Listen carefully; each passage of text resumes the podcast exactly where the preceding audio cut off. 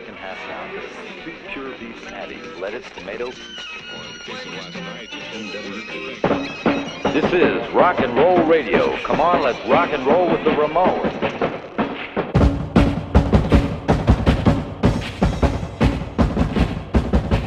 Salve galera, salve Ramones fãs do Brasil e do mundo.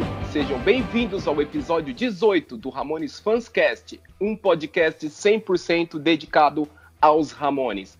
Aqui apresenta William Ramone, do site Ramones Fans. No episódio de hoje, vamos falar sobre a influência dos Ramones no nascimento do rock de Brasília e sobre as participações dos Ramones nos programas da MTV. Vamos contar um pouquinho dos bastidores dessas entrevistas e passagens que os Ramones tiveram na MTV Brasil. Mas antes, um recado muito importante. Você que nos escuta na sua plataforma de podcast favorita, não deixe de favoritar e seguir o Ramones Fanscast. Você que nos ouve através do nosso canal no YouTube, não deixe de deixar o seu like e seguir o nosso canal. O convidado do dia, ele é jornalista, ele é diretor de programa, escreveu um livro que conta sobre o nascimento do rock de Brasília e trabalhou por sete anos na MTV. Eu tô falando do Paulo Marchetti. Fala aí, Paulo, tudo bem, cara? E aí, William, beleza, velho? Tamo aí, né, cara? Falar de Ramones é sempre um prazer, né? Inenarrável. é verdade, cara. E, e Paulo, na, na introdução aqui, cara, eu fiz uma breve apresentação sobre quem é o Paulo, mas se apresenta aí você mesmo para a galera que não te conhece. Pô, eu cresci em Brasília, nasci em Piracicaba, interior de São Paulo, mas meu pai era agrônomo, ele foi um dos primeiros pesquisadores da Embrapa. A gente foi para Brasília ali no finalzinho de 73, eu fiquei em Brasília até uh, 87, aí vim para São Paulo. Aqui em São Paulo comecei a trabalhar com publicidade, com fotografia, até cair na, na MTV em 93. E lá eu fiquei de 93 a 2000.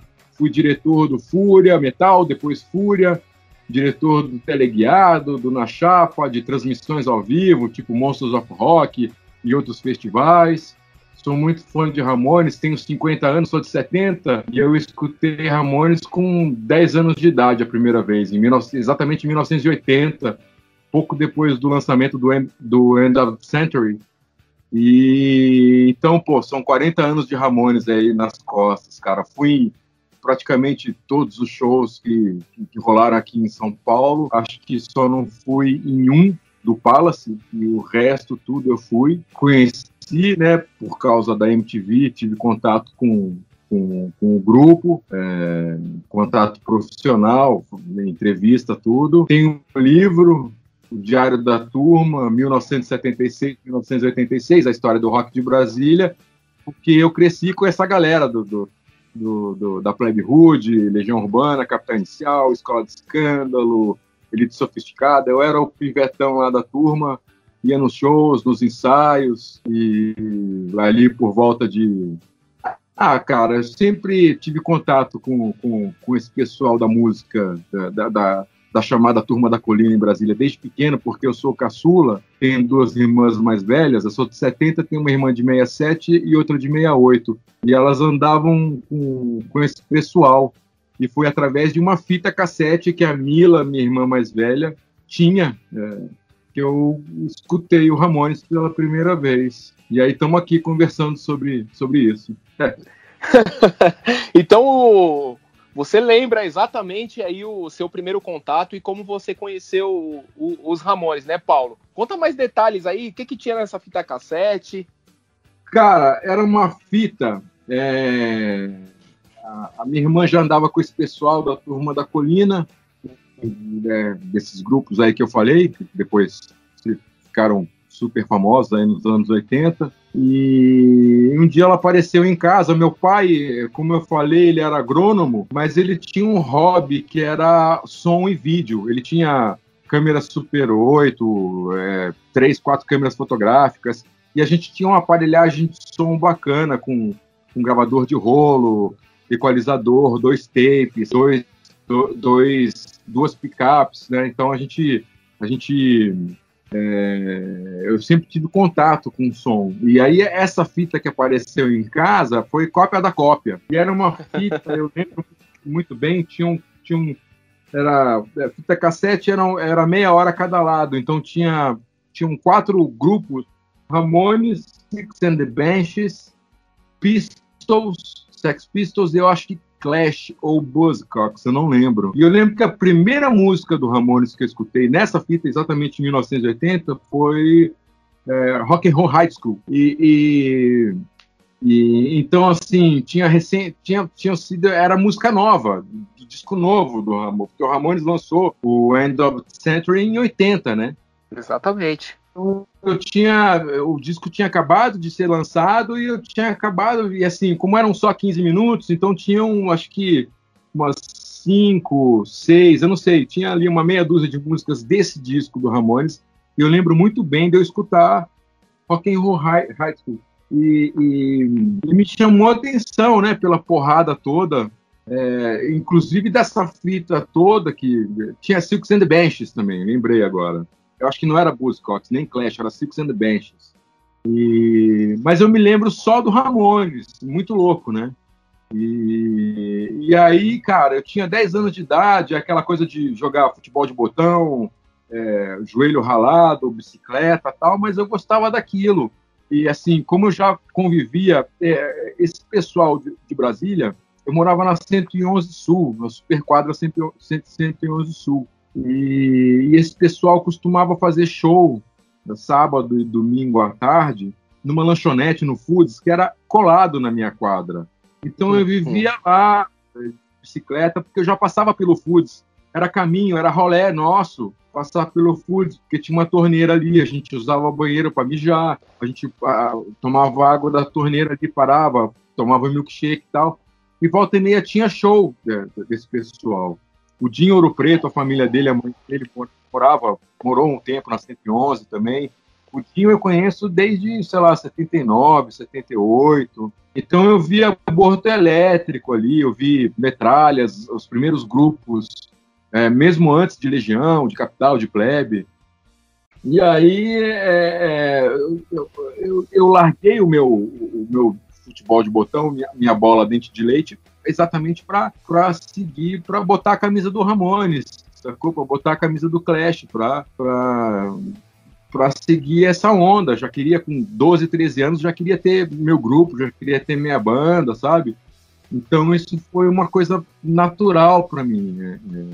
E, então, sempre, em 82 eu comprei, por exemplo, meu primeiro disco do Ramones foi exatamente o End of the Century. Eu comprei junto com The Gift, que é o, o último disco do The Sim. Jam. Tinha uma lojinha de, disco na, na, na, nessa quadra que eu morava, na 111, esqueci o nome dela. O Aborto, inclusive, fez um show. Na época, o, o Icoro Preto, irmão do Dinho, era o guitarrista. E, e pô, meus primeiros discos eu comprei ali, de, de rock, nessa lojinha. E eu não sei que loucura que. Eu não sei nem que gravadora que foi que lançou o Ramones aqui no, no Brasil. Muito menos Jam, né? E eu lembro na sequência, não sei se foi em 82 ou 83, eu, eu comprei aqui em São Paulo o Pleasant Dreams. É, em, aqui no shopping Ibirapuera ou na Augusta, eu não lembro onde eu comprei, sacou? Mas foram os meus dois primeiros discos do, do, do, do Ramones foram esses discos, cara. Então a gente pode falar que foi um, foi um amor aí, com certeza a primeira audição. Porra, total, cara. É assim, como eu era, como eu era pivete e andava de bicicleta, como eu te falei, eu vivia a sua. Lá em Brasília, cara, não tinha violência, não tinha. Até certa época, em Brasília não tinha nem página policial no, no jornal, para você ter uma ideia, sacou? Então, assim, a gente vivia na rua, a, a, as portas das casas viviam abertas, as plumadas que a gente chama as portarias, os prédios, não tinha, não tinha chave, no, o porteiro ficava ali embaixo, mas qualquer um podia entrar. Então era, era uma coisa muito solta, sacou? A gente saía para a rua em final de semana, 10 horas da manhã, e voltava para a rua só para almoçar e depois saía e voltava à noite, sacou? Então, assim, eu tenho contato, eu todo sujo, ralado, roupa suja, rasgada, não sei o quê, via aquela galera também toda rasgada, com camiseta, alfinete, não sei o que, eu olhava aquilo e falava, bicho, é, é isso, eu quero ser isso. Quero vestir essa calça rasgada, eu quero vestir essa camiseta com, com, com, esses, com esses caras na estampa, que era o Clash, que era o Ramones, que era assim, o Buzzcocks, que, Buzzcocks, que eram esses grupos, né? Então foi uma coisa muito natural para mim, sacou? Eu não, eu não tenho, eu, eu não tenho eu não tive uma passagem, não. Primeiro eu escutei é, heavy metal, ou primeiro eu escutei uh, outro estilo. Não, cara, eu saí, como eu te falei, eu, eu larguei meu time de botão, a minha bola dente de leite, pra, pra ser um punk, sacou? E hoje eu sou um punk velho. então, assim, é, é, assim, eu comecei a frequentar os ensaios desses grupos. Eu, eu, eu ia no ensaio da Legião, ia no ensaio da Plebe, do, do Capital, Elite, XXX. E, e eu que gravava, é, ficava lá sentado tal. Os caras, ah, põe aí para gravar. Eles levavam aqueles gravador, né, rádio gravador e tal. Eu apertava o play rec para gravar o ensaio e tal. Então, cara, é, eu saí da minha infância é, para abraçar o punk rock, para abraçar essa vida artística do, do, do punk, né, do, do it yourself. Eu fazia minhas camisetas. É, é, essas coisas, né? Do bottom, alfinete. Eu teve uma época ainda moleque com 13, 12, 14 anos, eu fazia pulseira de taxinha, é, é, essas coisas, porque lá em Brasília a gente não tinha acesso, que nem aqui, aqui em São Paulo já tinha loja, já tinha camiseta, já tinha estúdio. Lá em Brasília não, lá em Brasília, pô, interior de Goiás, cara, não tinha picas lá, não tinha nada. então, fazer as camisetas, por exemplo, era a gente que fazia, tinha que comprar a matéria-prima, martelar, fazer a tela, não sei o que, aprender aí a fazer essas coisas, camiseta do Spoiler e tal. Quando eu vinha para São Paulo, porque minha família é daqui, e em Brasília costuma-se, chega no final do ano, é, época de Natal, Réveillon, janeiro, né, verão, as pessoas saem de Brasília e vão para os seus estados de origem, né? Sim. E eu vinha para São Paulo para passar verão aqui, em Piracicaba, depois no Guarujá e tal. Então eu, eu aproveitava as minhas vindas aqui e, e, ia lá na Augusta, ficava lá na Punk Rock Discos, né, que era do, do Fábio. É, a, ao lado da Punk Rock tinha uma loja que, que se chamava Stoned, que também vendia bottoms, acessórios, cinto, camiseta, a minha, a, minha, primeira, minha primeira camiseta do Ramones eu comprei na Stoned. A primeira, primeira camiseta do, do, do Pistol, do Clash, meus primeiros Bottoms, foi tudo na Punk Rock Discos e, e na Stoned. E, e, eu, eu, eu vinha para cá, para São Paulo, com encomendas. Assim como quando ia alguém para fora, para Nova York, viajava para fora, você encomendava um disco ou alguma coisa, quando eu vinha para São Paulo, eu recebia essas encomendas, eu e minhas irmãs, porque em Brasília realmente não tinha nada, cara. A gente vir para o eixo Rio-São Paulo era como ir realmente para Nova York, para Londres, né? Sim. E aí eu estava para Brasília com, com, camisetas, com discos, é, o começo do fim do mundo, sub, grito suburbano, é, botas, fuzis e capacetes, miséria e fome, sabe, inocentes, é, o Ratos de Porão nem tinha disco ainda, só tinha participação nessas coletâneas. É, eu levava tudo isso para Brasília, cara, e a gente passava as tardes em casa gravando. E eu, eu era moleque. Essa turma da colina, o pessoal geralmente é de 65, 66, 63, o Renato Russo era de 60, o Felemos é de, de 62, né? O Louro 63, e eu era de 70, então eu era, eu era o pivete, mas as pessoas iam lá em casa. A gente tinha os discos, né? É, a minha irmã, mas a do meio, a Fernanda, em 82, ela foi fazer um intercâmbio na Itália. Passou lá seis meses estudando tal. E na volta, ela passou por Londres e entrou na, na, na loja na Virgin e comprou um monte de disco. É bom fazer um adendo que é o seguinte, cara. Quando a gente começou, a minha família começou a frequentar o Guarujá em 76, 77, quando ainda tinha muita rua de terra no Guarujá, no, o prédio que a gente costumava ficar lá na, na Praia da Enseada, por coincidência, era o prédio que a família do Massari ficava. Então eu conheci o Fábio Massari em 77. Só que assim, eu tinha 7 anos, o Massari tinha já 13, 14 anos. Ele já era fã de Frank Zappa, ele já, né, já tinha os discos dele tudo. Esses discos que minha irmã trouxe de Londres, é, muitos desses discos foram foram indicação do Massari, porque a, a Vavi, que é irmã do Massari, estava junto com a minha irmã. Então a minha irmã trouxe Stranglers, trouxe Clash, trouxe Ramones, trouxe. Porra, trouxe um monte de coisa que eu não, nem vou lembrar. Eu não tenho mais vinil, vendi tudo já. Como eu te falei, nas nossas conversas pilotos lá, eu não apego material nenhum, sacou? Então, tem... como não tenho espaço, não tenho vitrola tal, eu já passei para frente. Mas foram muitos desses discos foram indicação do próprio Massari, sacou? Entendi. Paulo, você contou um pouco dessa história aí é, do, do rock de Brasília que você você estava inserido nela ali como como você falou que era que era o mais pivete ali. se, se nem você é, o, o livro é de 2001, né, Paulo? 2001, né? Isso é, o, o Diário da Turma eu lancei a primeira edição, foi em 2001 pela Conrad, que está fora de catálogo, mas você acha pela estantevirtual.com.br, você consegue com sorte achá-lo.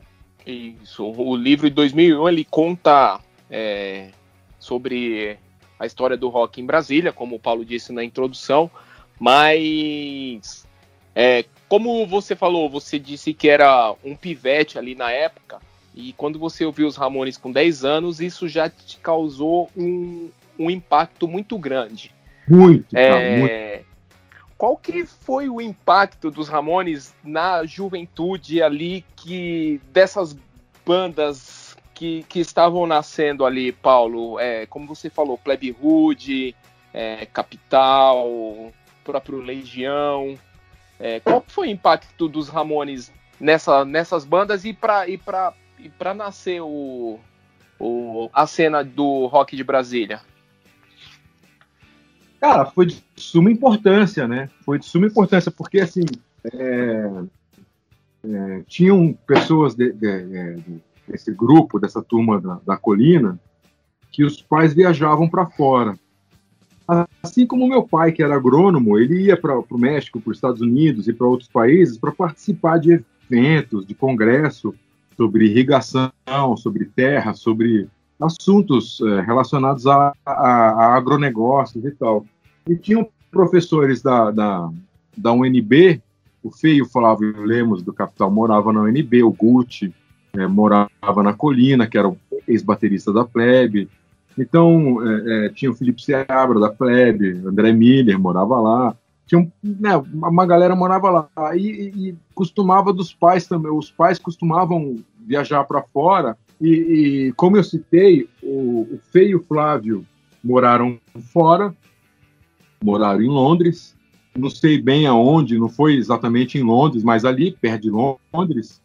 E, e o, também o, o André e o Bernardo Miller também moraram lá. E eles moraram exatamente na Inglaterra exatamente no, no estouro do punk. Em 76, 77, 78, eles estavam lá. O André Miller, baixista da Plebe, viu o show do, viu o show do Joy Division, sacou? assim hum. como o Flávio. Então, eles mandavam uh, a correspondência, eles, eles moraram lá porque os pais foram estudar, não sei se doutorado, mestrado, ganhavam bolsa, né? E foram lá estudar, então ficavam dois anos ali, três, é o, tempo do, de um mestrado, de um doutorado.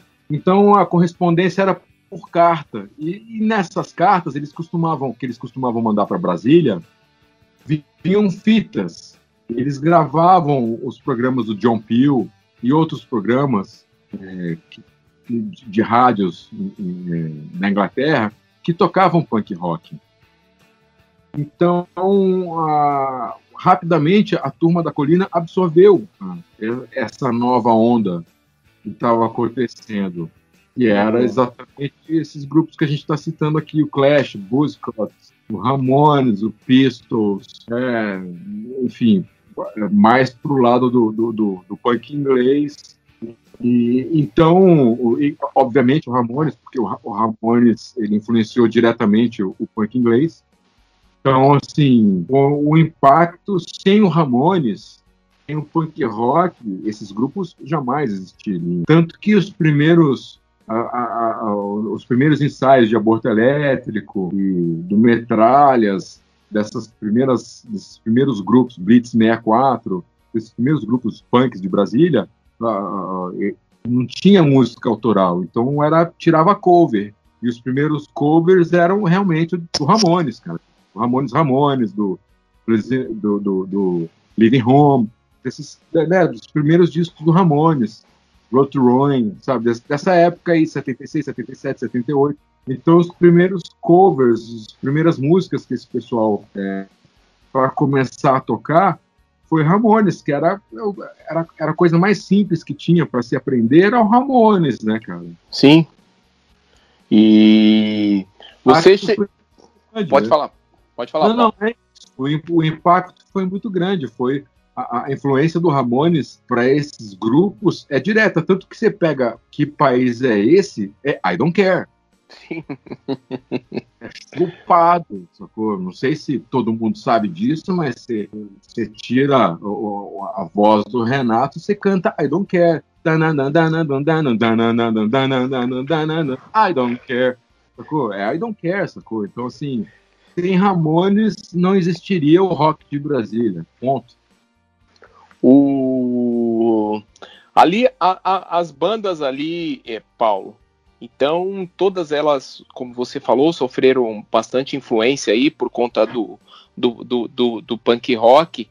É, e, e, elas continuaram sofrendo influências depois, né, cara? Porque depois ainda teve, teve, teve os Raimundos, né? Que, que acabaram nascendo ali também no, em Brasília, né? Foi.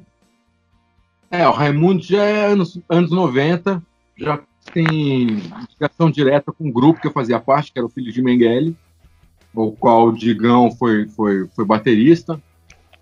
O, o Danilo e o Paulinho, eles tinham seus grupos lá, eles saíram dos grupos, resolveram formar um, um grupo novo.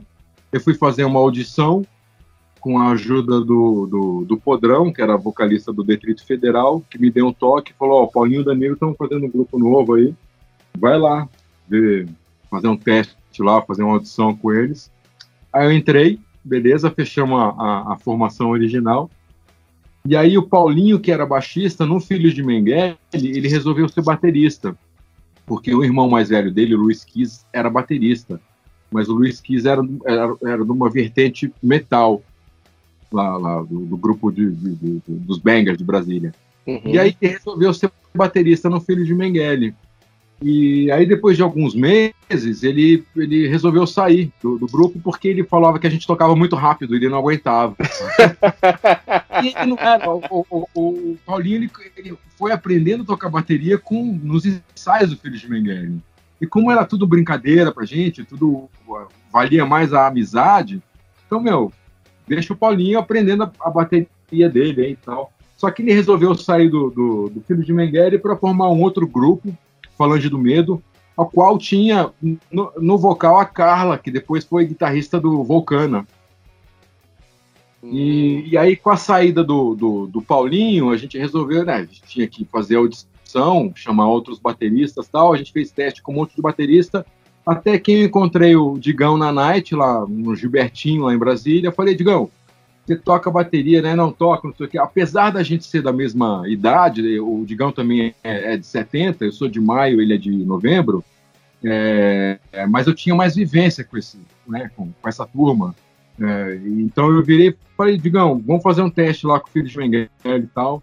E, bicho, cara, foi impressionante, porque o Digão sentou lá, ele levou a bateria dele, né, na sala do Rádio Center que a gente, que a gente ensaiava, montou a bateria. Na hora que ele sentou, bicho, começou a tocar lá. Eu olhei pro Danilo, que olhou pro Celso, que olhou para mim, que não falou mesmo. É, dois segundos a gente falou: é, é esse o cara, sacou? Ele Entendi. deu outra dinâmica, ele deu outra dinâmica pro, pro repertório do Filhos de Mengele, que inclusive está disponível no, em todas as plataformas, Spotify, Deezer, YouTube, sei lá, todas essas plataformas digitais a gente lançou pela DEC. Em 2009 a gente gravou, é, reunimos o Filho de Mengele para gravar o, repertório inteiro do, do grupo e, e, lançamos pela DEC. Exatamente porque o Filho de Mengele, assim como o, o, o aborto elétrico foi um foi um foi uma, uma referência para o punk rock de Brasília nos anos 80, o Filhos de Mengele também foi referência para o punk rock dos anos 90. Little Quail, DFC e tantos outros grupos que surgiram nos, nos anos 90 começaram por influência do, do, do, do Filhos de Mengele. Tem gente que me chama, inclusive, de, de Joey Ramone do, do Cerrado, né? tem acontecido, né? Não sei de tanto e tal, mas tem gente que me chama de Joey Ramone do, do Cerrado, amigos ali, né? Então, assim, e aí depois, com a minha saída do Filho de, do, do, do Filho de Mengele, porque eu vim para São Paulo, eu, eu sugeri o Telo no vocal. É, aí o Telo entrou no meu lugar e o Telo, com o Digão, com o Rodolfo, com o Caniço, eles começaram ali a, a formatar o que veio a ser o Raimundos, sacou? E, e como o Filho de Mengele era 100% influenciado pelo Ramones, mas assim, 100%, você escuta a TV, você escuta antissocial, Pô, tem umas músicas ali que você escuta que você fala, pô, é Ramones isso, sabe? Porque a gente era muito. Tem foto nossa que tá, um, que tá uns três. Eu, o Celso nem tanto, porque o Celso é, é, ele era de, de outra geração, é, que era o baixista, irmão do Danilo, mas eu, Paulinho Danilo, tinha, tem foto da banda que estão os três com camiseta do Ramones. Sacou? Então, o Ramones também influenciou diretamente é, é, a, a, geração do punk de Brasília dos anos 90 e influenciou diretamente o Raimundo. Você escuta Raimundos, não Sim. tem como você né, lembrar do, do, do Ramones, né? não tem como. Então, o Ramones ele, ele, ele, ele faz parte do rock de Brasília, e, tanto nos anos 80 quanto nos anos 90. O Ramones é peça fundamental pro rock de Brasília. Legal, galera. Você que, que escutou aí, você pode ouvir aí o Filhos de Mengele. Como o Paulo disse, ele está disponível aí em todas as plataformas. Enquanto ele estava falando aqui, eu já achei alguma coisa no SoundCloud. Depois vamos dar uma escutada aí, porque tem umas fotos legais aqui mesmo, Paulo. tem é. o pessoal novinho aqui, tem umas fotos mais atualizadas que eu acredito que foi do que foi do reencontro de vocês aí para poder fazer ah, esse, esse lançamento. A gente fez uma tentativa de gravar em, em 2000, não lembro, pouco antes, um pouco antes do Rodolfo sair do Raimundos, a gente tentou gravar aqui em São Paulo, não, não deu certo, e aí a gente, acho que em 2000 foi isso, aí a gente só conseguiu se reunir de novo em 2009. E para quem não conhece a história, cara, e se assusta por esse nome, é só uma brincadeira, sacou? Não tem. É, é, é porque na época que o grupo foi formado só se falava de Mengele é, no Jornal Nacional, nas revistas é, e nos jornais da época, porque desconfiava-se que o Mengele estava aqui no Brasil ou na Argentina. Então o Romeu Tuma estava atrás do, do, do, da alçada dele e tal, só se falava nisso e um amigo nosso falou, ah, põe esse nome porque a gente era feio, a gente era assim, ah, vocês são as aberrações do, do, do sabe? Vocês são os Frankenstein, vocês são os Frankensteins do, do, do, Mengele e tal, e aí ficou de Mengele, mas cara, pelo amor de Deus, cara, não tem nada a ver com com, com, coisa ruim, nem nada. É, é tanto que tem... todo mundo todo mundo sabe disso lá em Brasília, qualquer pessoa sabe. Você escuta o repertório do Filho de Mengele e você vê que, porra, é, é outra coisa. É, tem... totalmente ao contrário, né? exato, exato. O, o, nosso repertório, inclusive, é diferente do, das, dos grupos punks dos anos 80, porque a gente não, não fazia. A nossa crítica era social e não política. Então você vai ver ali os nossos inimigos eram os playboys.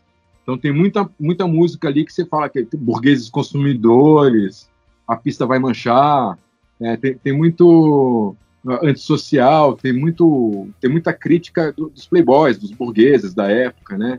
E eram e eram e era, é e era um repertório, cara, que todo mundo de, de, dessa turma dos anos 90 sabia cantar, sacou? Sabia a gente tinha, a gente tocava em rádio lá, na, na Rádio Transamérica, tocava Entediado, tocava Antissocial, E, e nos shows as, as, pessoas sabiam cantar todas as músicas, sacou? E a gente só tinha essas duas gravações demo. E a gente sentia que a gente devia para esses nossos amigos é, uma gravação de qualidade do repertório inteiro, sacou? Tanto que assim, você pega o, o, o, o Bacas, do, que hoje está no, no, traje, você pega o Gabriel, que, que é do Autoramas, eles sabem tocar tudo do Filho de Mengele, sacou? Assim como outros, outras pessoas lá em Brasília sabem tocar tudo do Filho de Mengele, mesmo antes da gente gravar, eles conheciam cada acorde, cada, cada paradinha, cada riff, cada letra, eles conheciam tudo, sacou? Então, é, a gente se tornou, sem querer, uma referência para toda essa geração que veio depois da gente. Legal, Paulo. E, e, Ramones, né, cara? Todo mundo ali, o Isso. próprio Little Quail, DFC, porra, é, tantos grupos, aqui não, não tá vindo na minha cabeça, mas esses grupos todos do, dos anos 90, era tudo, cara, baseado em punk rock, e o punk rock é. Tem Ramones, não, não tem, sacou? O. Depois do, do de participar de toda essa cena aí, Paulo. Como é que foi para você sair de lá e, e vir parar aqui para trabalhar na, na MTV, que a gente já vai entrar aqui na parte da participação Massa. dos Ramones na MTV. Como é que foi, você foi, veio parar aqui, Paulo? Pra... Não, foi isso, cara.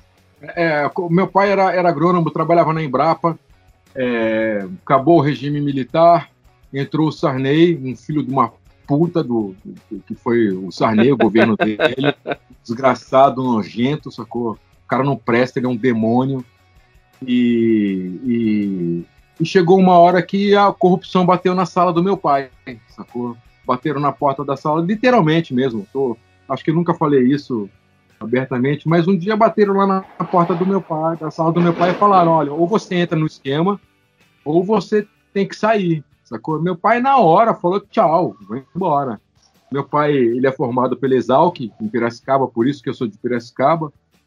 E ele já estava com planos de, de, voltar a lecionar na, na Exalc. Então, na hora que, que botaram ele na parede, falando ou, ou você se torna um corrupto como nós, ou você abre teu espaço aí para a gente botar quem a gente quer aqui dentro. Ele pegou, juntou, sentou com a família, falou: olha, aconteceu isso, vamos embora. E as minhas irmãs já estavam aqui porque elas vieram para cá estudar e tal, fazer faculdade. E aí eu, a gente a gente veio para cá. Eu, eu, eu, vim meio triste para cá, na verdade, porque, porra, eu tinha namorada, tinha trabalho, tinha o, o filho de Mengele, tinha minha vida lá já, né? Uhum. Repentinamente eu vim para cá. E, e, e, por exemplo, quando eu assisti o Ramones no Palace em 87, em 31 de janeiro e acho que 1 de fevereiro e 2 de fevereiro, não lembro as datas direito, eu, eu ainda era de Brasília. Eu só fiquei sabendo que a gente ia mudar para cá depois desses shows. E, e aí eu vim para cá e comecei a, a, a estagiar em, em, agência publicitária, fui trabalhar com fui trabalhar com, com um filme publicitário, fazer comercial de televisão, né, produtora tal.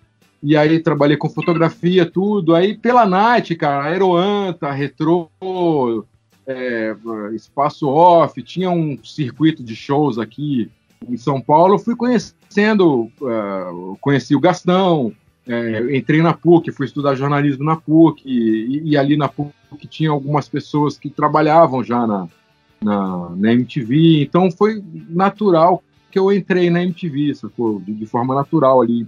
Isso foi em, eu entrei na MTV acho que em setembro de setembro de 93. Me chamaram para fazer a produção da Casa da Praia, que foi o primeiro projeto de verão da MTV, que era em Camburi.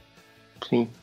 E aí terminou o terminou esse projeto, que foi a gente gravou em dezembro, em janeiro e fevereiro de no, dezembro de 93, né, janeiro e fevereiro de 94. Então, quando terminou a Casa da Praia, eu ia voltar para publicidade, porque era só um freela, e a Astrid me chamou, falou, não, gostei do seu trabalho, a Astrid, além de VJ na época, ela era gerente do departamento de produção musical, e ela falou, oh, gostei do seu trabalho, fica aqui com a gente. Aí eu falei, olha, eu trabalho com publicidade, ganho bem, tal. E se for para ficar aqui, eu quero, quero dirigir, quero ser diretor. Aí ela falou: Olha, não tenho vaga para diretor, mas se você ficar aqui um mês, dois meses, vai abrir uma vaga. É, segura, segura as pontas aí como estagiário. Eu ia ganhar bem menos, falando como se fosse hoje. Em publicidade eu ganhava dois pau, dois pau e meio, e, e na MTV eu ia ganhar 700 reais, sabe? Sim. Mas como era MTV, como era MTV, eu falei, ah, bicho, vou, fico. E aí fiquei, cara. E aí, a partir de 94, assim que abriu a vaga ali, realmente um mês depois, em março, abril, eu comecei a, a dirigir na, na MTV. E, e aí fui até 2000. O... A MTV, o... ela chegou aqui foi no começo dos anos 90, né? Acho que 91, não é isso? É, essa MTV, eu fui até abril de 2000. Essa MTV da Abril, ela foi até 2013. Isso, mas ela, ela, ela, ela, ela iniciou as operações aqui no Brasil foi em 91, né? 90, 91. 90. Foi em 90, 90 outubro, de 90, que acho que 20, a data exata, se eu não me engano, é 20 de outubro de 1990. É, e, e, e, foi uma época, né, que não tinha, não tinha clipe, não tinha nada, tudo era tudo era, era material, material que vinha de fora, né, o, o, o, Paulo. E a gente tem os percussores da MTV, que inclusive os Ramones também participaram. É, inclusive tem uma participação dos Ramones com Beto Rivera na, no clipe Trip. Eu não, eu não vou me recordar, eu não vou recordar o ano, mas o, os Ramones também tiveram no, no clipe trip da rede da rede Gazeta, que é um. Da, da TV Gazeta. E... Isso deve ter sido na vinda deles em 87, cara, porque o clipe trip, com a chegada da MTV, ele terminou ali em. A, a não ser que eles participaram, que, que, tiver a participação do Ramones tenha sido em 92. É, então, foi alguma um, coisa aqui já com, com o CJ Ramone, eu não vou me recordar do. Quando, quando, quando que foi o show que ano que foi o show do Dama Choque? O, o show dos Dama Choque foi em 90 e 91. Ah, então acho que foi. Então foi deve ter sido aí que eles participaram do, do, do, do, do programa da TV Gazeta. Deve ter sido por causa de 91. E... Porque logo, na sequência acabou, né, o, o Clip Trip. É, exatamente. Ó. Acho que a, a própria MTV, né, a própria, própria dinâmica da, da, da televisão é, acabou extinguindo um, um, programa que, que foi referência, né? Até porque era por onde a gente tinha, por onde, por onde acompanhar o, o, o videoclipe, né? Do, dos, dos artistas, né? Dos artistas enlatados, como a gente fala, ó. Então acabei de achar aqui na internet, conforme a gente tá falando aqui, foi em 94, os Ramones, além do. Além de ter ido lá no, na MTV também participou do na TV Gazeta do Clipe Trip, ainda tava Caralho, rolando ali em 94, nossa, cara. Cara, ainda tinha, então, porra, sobreviveu bem, então, o Clipe Trip, viu, velho? É, sobreviveu bem, acabou, não foi, não, não foi os Ramones inteiro, foi o CJ e foi o, o, o Mark, o Mark Ramone. Cara, os Ramones, eles sempre foram muito digamos, muito críticos com a MTV americana, Paulo. A gente consegue achar depoimentos de todos os membros, principalmente do Johnny e do Joey, sentando, sentando o pau na, na MTV. Mas por que a MTV brasileira sempre abraçou, abraçou os Ramones aqui de. Eu não vou te falar com, com relação a clipes, né? Porque até porque os clipes dos Ramones eram é um público um pouco seleto, então. E eram poucos não... os clipes do Ramones, né? Era um ou outro, né? Você não via com frequência é, nos programas normais, mas sempre tocava clipe dos Ramones no, no própria Fúria, no próprio, no próprio lado B com, com, com o Massari. De... Vez, ou, vez ou outra conseguia meter um Ramones no teleguiado também. Exatamente. É, é, como que era essa, essa parte dos Ramones ali com, com a MTV brasileira, cara? Era muito, era fácil para tocar ali ou, ou tinha que ser muito, muito específico ali, Paulo? Não, cara, você sabe que a MTV Brasil, ela era, ela, ela assustava todos os, assustava, digo, no, no bom sentido, todos os artistas que vinham para cá. O Jello Biafra, para você ter uma ideia, cara, elogiou a MTV Brasil. E, e, e, ele odiava, porra, não tem um artista punk que odiava mais a MTV do que o Jello Biafra. E quando ele veio para o Brasil, ele elogiou a MTV exatamente porque tinha o Fúria, porque tinha o lado B, tinham a, a gente a, a, MTV aqui no Brasil a gente abria espaço para coisas não enlatadas, né? Quando que a MTV americana só tinha coisa enlatada, mesmo lá no Hand, Hand, Handbangers Ball e, e outros programas da, da, MTV americana, era tudo muito enlatado, cara. Era, sabe?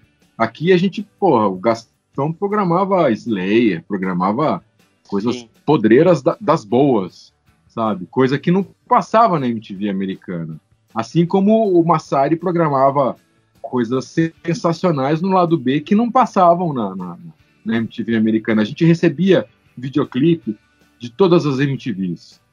Tudo que de, de, de videoclipe vinha pra gente, da, da MTV Europa, da MTV americana tal. E tinha clipe que vinha para cá que não eram, que não eram, que não passava na, nessas MTVs, principalmente na, na, MTV americana. Só que a gente abraçava e, e passava. Então, assim, eles eles vinham para cá, ficavam em hotel e, e, viam, né, acompanhavam a MTV. E aí, na hora da entrevista, na hora da, de uma conversa tal, eles falavam, porra, pô, eu vi tal clipe, pô, nunca imaginei que a MTV passasse esse grupo, que passasse esse artista. Então surpreendia esses, esses artistas. Porra, Jello Biafra, cara, elogiar a MTV, meu. Isso é uma coisa para fazer placa de diamante, entendeu? E, então tinha, tinha essa relação, sacou? Você vê, é, em 92 eu não estava na MTV, mas eu já era amigo do Gastão, a gente ele, ele já, já, tocava, já existia o Hip Monsters, eu, eu, trabalhava com o Hip Monsters, a gente saía para night e tal. É, eu ajudei um pouco na pauta é, que ele fez em 92 e, e ele me contou, olha que humildade, velho, é uma coisa assim de arrepiar, cara. Ele fez a entrevista do Ramones 92 no Estúdio A. O Estúdio A era o estúdio do, do fundo Chroma Key. Os DJs ficavam em pé apresentando o videoclipe. É, e a entrevista do Ramones foi no estúdio A. Não cabia os quatro com o Gastão, cinco pessoas, porque era uma câmera só, então não cabia cinco pessoas na, né, no, no, na câmera. Então, assim, teve que dividir a, o, grupo. Então entravam dois, depois entravam dois. Olha que coisa, cara. Enquanto enquanto estava ali o, o Mark e o CJ conversando com o Gastão dentro do estúdio, no corredor no lado de fora estavam Joey Ramone e Johnny em pé, esperando para entrar, velho. Isso em 92, cara. Sabe? Quase 20 anos de carreira os caras tinham. E olha a humildade deles. Aí saía o Mark, saía o, o, o CJ, entrava o Johnny e, e o Joey. Aí, aí o Mark e o CJ ficavam, eles ficavam se revezando, sacou? e ficavam ali em pé no corredor, cara. Sensacional, sabe? Cara, sim. De, pô, de, tirar o chapéu. Muito foda, cara. Muito foda. sim, sensacional mesmo, cara. E como você falou, é, a humildade do, deles ali em, em esperar, né? Diferentemente de, de super grupos aí que não. não... Exato. Não, não Eu queria estar lá para ver o Joe e o, e o Johnny do lado ali, os dois que se odiavam né? né? esperando para entrar e, e, fazer entrevista. Sensacional, do caralho. Esses convites da, da MTV pro, pros Ramones iam lá, era, era, era, era convite mesmo? Era coisa da gravadora? Era tudo junto ali? Ou seja, vamos divulgar o show, divulgar a banda, é, vamos trazer os Ramones aqui para trazer audiência. Como é que surgia esse, esses convites aí Paulo, eles participaram toda, praticamente todas as passagens dos Ramones no Brasil, eles, eles acabaram de uma forma ou de outra, às vezes não o integrante, todos os integrantes, mas se você pegar 92, tem participação deles, 94, É, eles foram, 96, foi o Joey Ramone. Depois já da banda ter acabado, o Mark Ramone vem, aí participa. É, como que surgiam esses convites aí, cara? A MTV ela tinha um departamento que era só para tomar conta de artista, era o departamento de relações artísticas, que recebia todos os CDs, que recebia os releases, todos os lançamentos, e era, era, era, o, era esse pessoal que tinha o um contato direto com as gravadoras, tanto com as gravadoras majors quanto com as gravadoras independentes, tanto as independentes estrangeiras quanto as independentes brasileiras. Né? Ali tinham, sei lá, quatro, cinco pessoas nesse departamento. Por, a Elê Brigante, por exemplo, que, é, que era baixista do, do, do Pinaps, fazia parte desse departamento. O Luciano, o Lu Garcia, que é guitarrista do CPM 22, fazia parte desse departamento.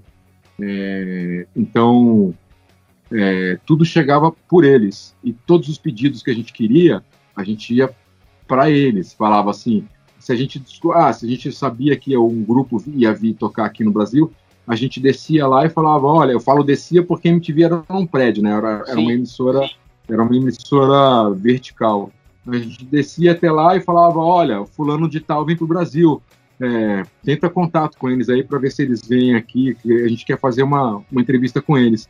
Então, o responsável pela, por aquela gravadora entrava em contato e, e, e fechava a entrevista. Ou seja, indo na MTV, ou a gente indo até o hotel, ou até a passagem de som, enfim, onde era, onde era combinado. Então tinha esse departamento que tomava conta de tudo isso.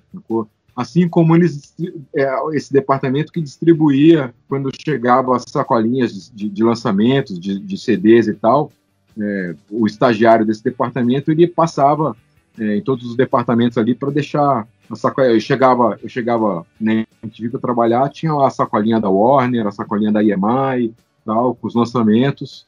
Então tudo, é, é, esse era o nosso, a nossa janela, era o nosso canal com, com os artistas. Então através deles que, que, que, que a gente marcava. No caso do Ramones, porra, por ser o Ramones, a própria gravadora eh, falava, avisava, olha, o Ramones está vindo, tal, vocês querem, ofereciam, né?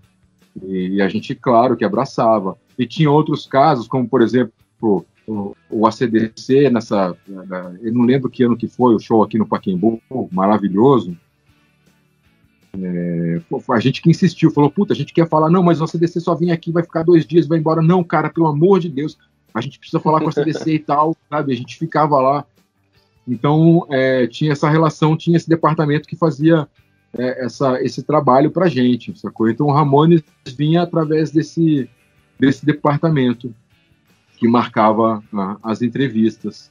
No caso, tanto em 92 quanto em 94, o Ramones foi, foi até a emissora, na, na Alfonso Bovero. Em 96, foi eu e o Gastão que fomos até a, a o Olímpia, né, para entrevistar o Joey. É... Em 94, o Fúria Metal foi o primeiro que você que, que você fiz. acompanhou ali, que você fez, Exato. né, Paulo? Foram uns Exato. quatro ali, cara. Você lembra? Não vamos falar da entrevista em si, porque a entrevista é, as pessoas acham na internet aí, mas é muito bacana, cara. Você vê os Ramones ali na atividade, falando ali ah, eles cara, falando, cara, eles falando ali, é, Porra, então, é diferente da gente que tá falando aqui mais de 20 anos que a banda acabou. Arrepia, cara. Tô aqui arrepiado, até hoje arrepia. Sacou? Cara, eu escutei Ramones com 10 anos, cara. Aí eu com 24 vejo o Joey na minha frente, sabe? Vejo, pô, chega em 94, cara. Eu super fã de, de Ramones. É, é, apesar de já ter visto eles em 87 e tal, a gente vai chegar no, nos shows ainda. É, mas é, encontrar o Joey, o, o Johnny, o CJ e o Mark é, ali, tete a tete, foi incrível, cara, sabe? É, a, a humildade deles, como eu falei em 92, sabe? Eles eram muito humildes, eles eram muito tranquilos, assim, sabe? Não tinha nenhuma, nunca teve nenhuma, nenhum artista entrevistou, fez entrevista com Fúria, teve grandes exigências, nem nada. O artista ia lá e fazia entrevista, sacou? O Ramones a mesma coisa. Em 94, por exemplo, cara, é, eu estava lá afinando a luz e tal, terminando de, de preparar o, o, o, set ali, o cenário para a entrevista. Quando estava tudo pronto, eu não lembro o que aconteceu, que não tinha o Joey que ir no banheiro.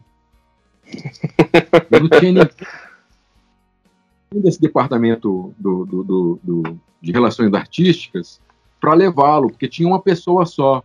Eu não sei se era Ana Butler, eu não, eu não lembro quem estava.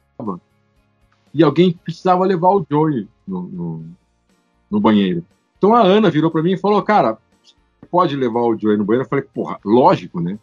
Então a gente a gente estava no estúdio B, que era o estúdio maior e tal, que tinha os cenários que eram que era feito o lado B, Fúria, o Yo MTV Rap, enfim, o, outros programas, o Barraco, o Teleguiado. E aí a gente saiu do, do, Eu falei, pô, eu tenho. Eu não sei falar inglês, meu inglês é ultra macarrônico, né? Eu, eu tenho um. A, minha limitação em inglês é muito. É, é, pô, é, é, meu inglês é pouco, é macarrônico. Então eu, a gente foi, a gente saiu do estúdio, aí eu parei assim na escada, como eu falei, a MTV era uma, era uma emissora vertical, porque era um prédio, e a gente estava, a MTV tinha um nove, você entrava no, no, no, elevador, eram nove andares, tinham nove botões, né? Só que tinham alguns andares que eram intermediários. É, a MTV, o prédio da MTV devia ter, sei lá, 12 andares. Só que só em nove andares os elevadores paravam. Bom, e o estúdio B ele ficava num, num, num andar intermediário, num desses andares que não tinha elevador. E também não tinha banheiro. Então eu parei em frente à escada, olhei pro Joey e falei é, alguma coisa do tipo: ah, nesse andar não tem banheiro, você tem que escolher. É, ou. você sobe você. On floor, downstairs ou upstairs, né? Bem macarrônico e tal. Aí ele olhou para mim assim e falou: Puta, cara, tipo assim, ele falou que, que, ele, ele foi simpático e tal, mas falou: Puta, que bosta, sabe? E aí eu falei: você quer subir ou quer descer? Aí ele falou, uh, upstairs, né? Então vamos subir. E aí, cara, pô, a gente, nessa época, a gente não tinha informa, tanta informação como a gente tem hoje, tantas biografias, não só do grupo, mas do, dos integrantes tal. Então a gente não sabe. Eu, por exemplo, não sabia dos, dos toques, que, que, o, que o sofria de toque, né? E, e, só que eu achei muito estranha a forma como ele subiu a escada. Ele subiu a escada devagar, segurando com a mão direita e olhando para baixo, como se estivesse contando os, os, os, os degraus. Ele estava muito devagar, sacou? Então, assim, ele foi na minha frente, eu fui indo tal, a gente subiu no. Chegamos no, no andar de cima, apontei o banheiro tal, abri a porta do banheiro isso foi engraçado, porque as portas do, do, dos banheiros na, MTV, era, ela, elas tinham aquele, aquele amortecedor, né? Você abria e ela fechava devagarinho a porta, né? Eu lembro que eu abri a porta do banheiro, o banheiro era pequenininho, tinha só duas privadas, né? Separadas assim, individuais, e uma pia e, e o espelho. Eu lembro que assim, eu abri a porta do banheiro, ele entrou no banheiro e eu fiquei esperando do lado de fora. E aí, enquanto a porta fechava devagarinho, eu vi ele tirando um, um pente no bolso de trás. Muito, muito, muito legal isso.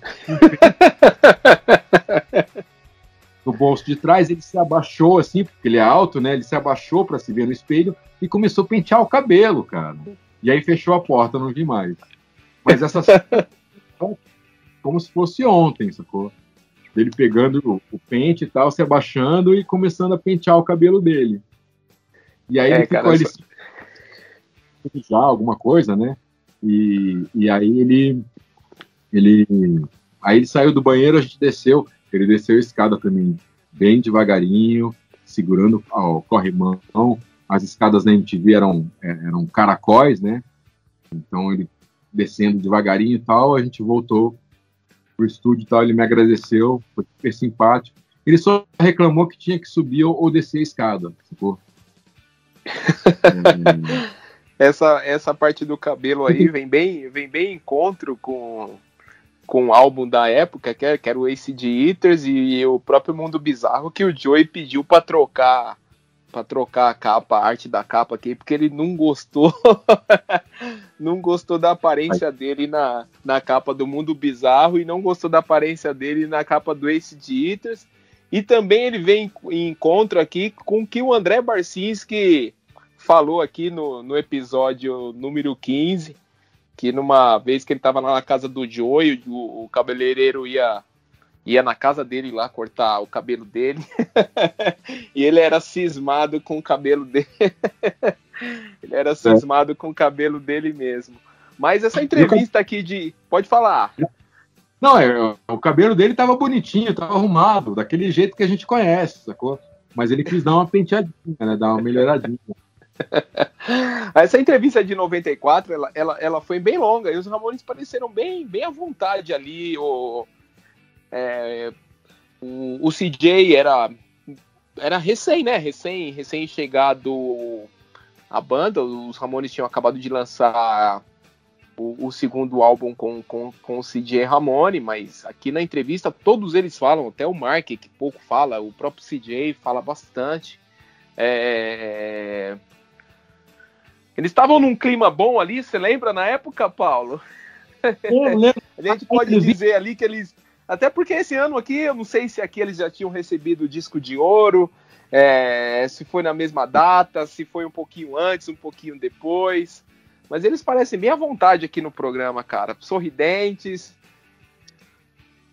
Eles estavam bem, sim, cara. Eu não lembro da, da, entrevista em si, nenhuma dessas entrevistas eu lembro dela, assim, é, detalhes, mas eu lembro que eles estavam bem, estavam ali no, no, no, nos bastidores, antes de, antes de começar a entrevista e depois que ela, ela termina, que a gente se cumprimenta tal. Eles estavam bem, estavam tranquilos, assim, estavam, não tinha, não tinha cara feia nem nada, sacou? E eu lembro que, é, você me falou isso, eu, eu lembro uma, um fato da, da, da, entrevista de 92, que o Gastão perguntou pro, pro Joey e pro Johnny a respeito do, do CJ, falou, ah, o CJ, baixista novo tal. Eles olharam pro, pro, pro Gastão falar, não, o CJ não é um baixista novo, ele tá com a gente já faz, sei lá, dois, três anos, né? O, o saiu em 89. 89.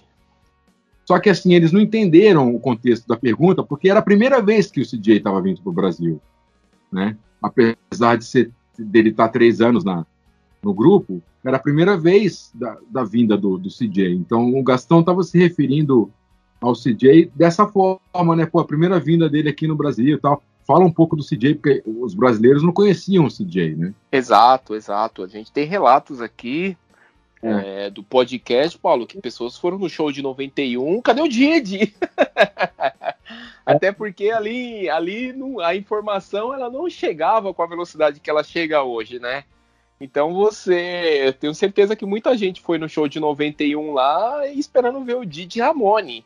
E, e, e lá na frente tinha um rapaz que a gente não conhecia. E as próprias publicações da época, a gente tem aqui revista Bis, que, que, que, que, relatam lá justamente ah, o CJ Ramone que está substituindo Didi Ramone nessa temporada, como se ele fosse um baixista ali que foi contratado apenas para fazer uma série, uma série de shows e, e, e depois o Didi voltar para a banda só, só completando, então eles se incomodaram um pouquinho com essa, com essa pergunta do Gastão sobre o CJ, mas é que eles não entenderam que assim, tipo, é a primeira Sim. vez que a gente tem o CJ, fale um pouquinho.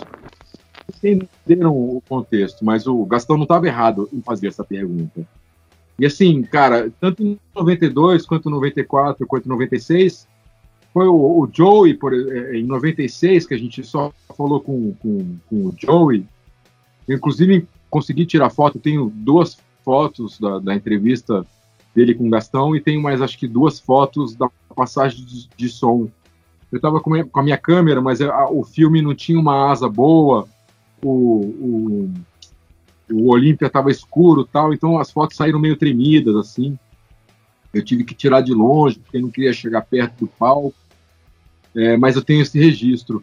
E eu lembro que nessa entrevista, o que, o, o que aconteceu foi assim: é, puxaram o, o os camarins do Olímpia, eh, todos eles eram grandes e tinham sofá, tinham poltronas e tal. Eles puxaram o sofá do camarim do, do Joey que era o camarim que ficava ao lado do palco, puxaram um sofá para fora, ali no, ficou bem no, no hall, é, onde tinha uma, uma escada que ia para os camarins e tal. E aí eu, eu, montei o set ali, a luz e tudo. É, e a entrevista, eles, eles deram 15 minutos para a gente só. Olha, vai ter 15 minutos para falar com o Joey, porque eles vão passar o som e tal. Então só 15 minutos para a gente, pô, beleza, 15 minutos de Joey Ramone já, porra, caralho, né? E Sim. aí, beleza. Só que assim, é, passou os 15 minutos, veio o outro grande personagem que eu, na hora eu olhei e falei, caralho, não acredito que eu tô vendo esse cara que era o Monte. É, que era o empresário, né, o Sim. empresário de. É, veio e cutucou. Ele era muito mal-humorado, esse cara, velho. Muito mal-humorado. Ele era, tinha cara de poucos amigos, assim, sabe? Ele é daquele, daqueles caras que você fala assim, bom dia, e o cara com certeza ia responder, bom dia por quê, caralho?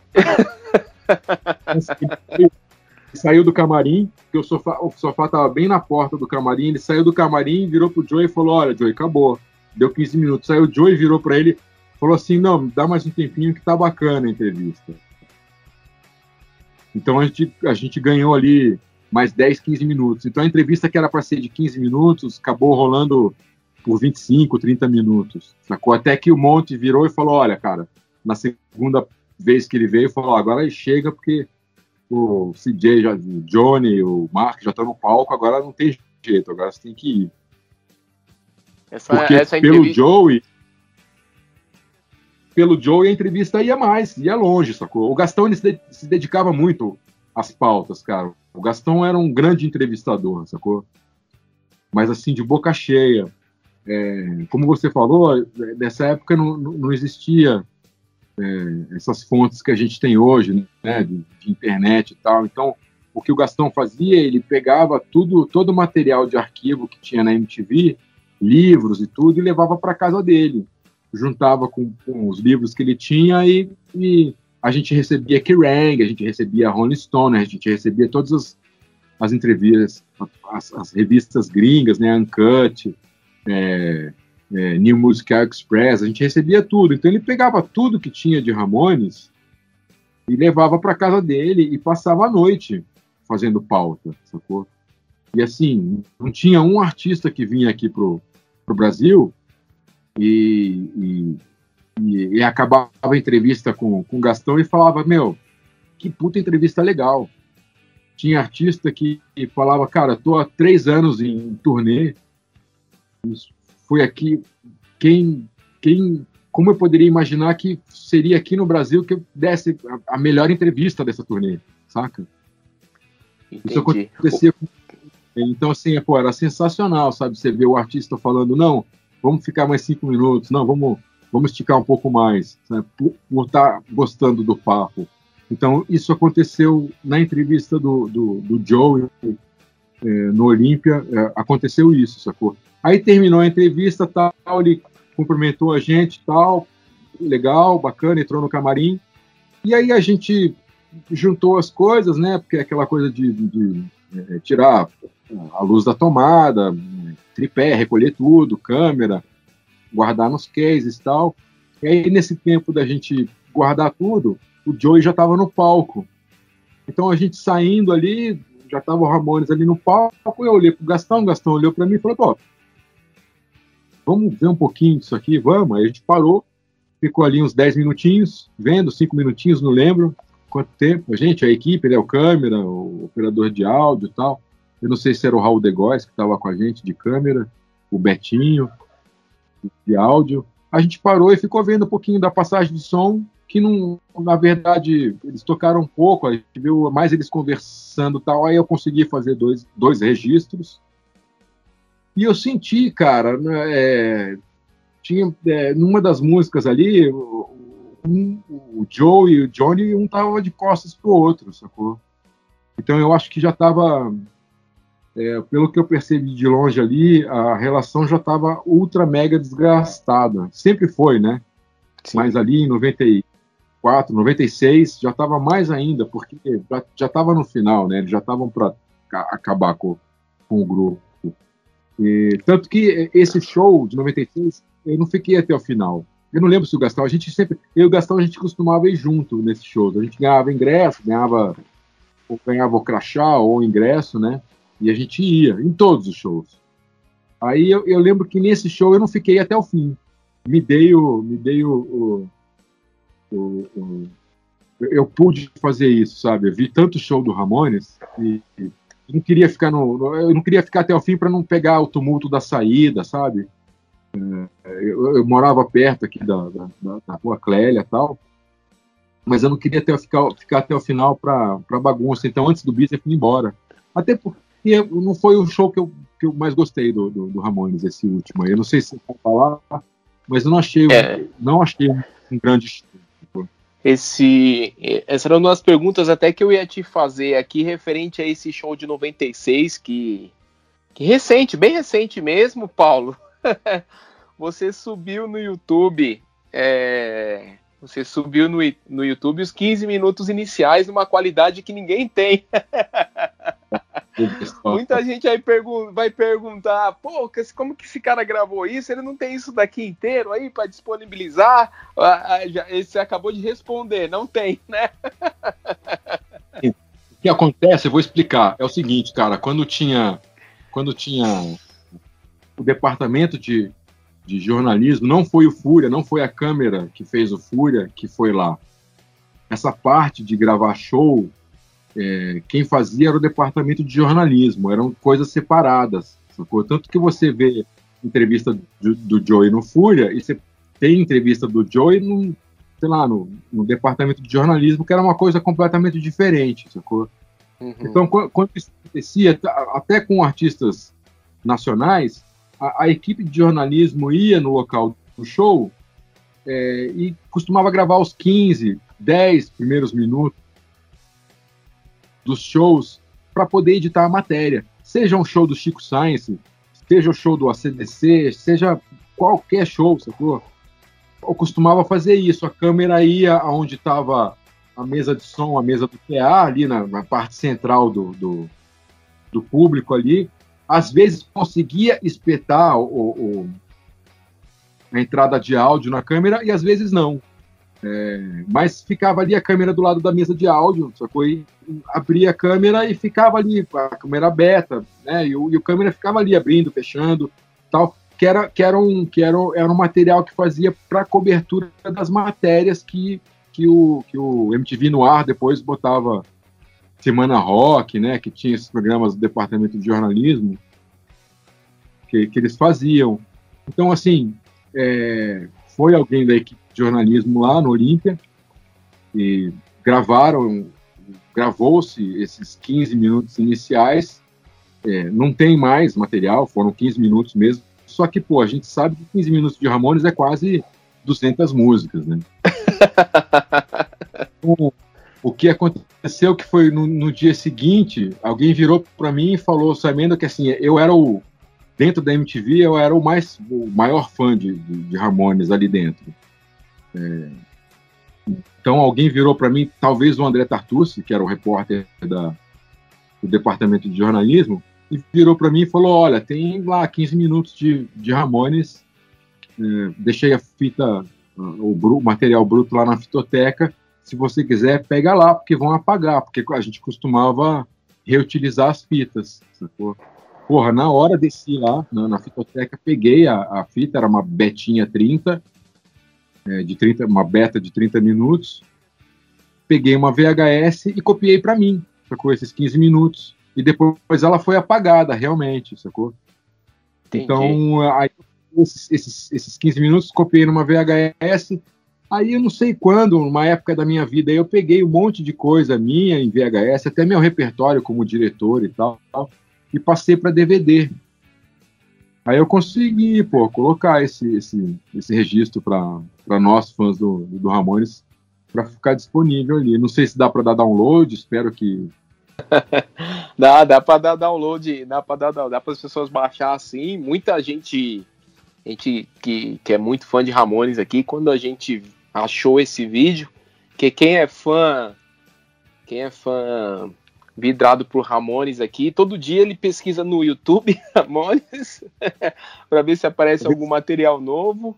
e todo dia ele pesquisa na Amazon em alguma coisa ali para ver se aparece alguma coisa para vender, para vender novo, alguma coisa principalmente que tá às vezes esgotada.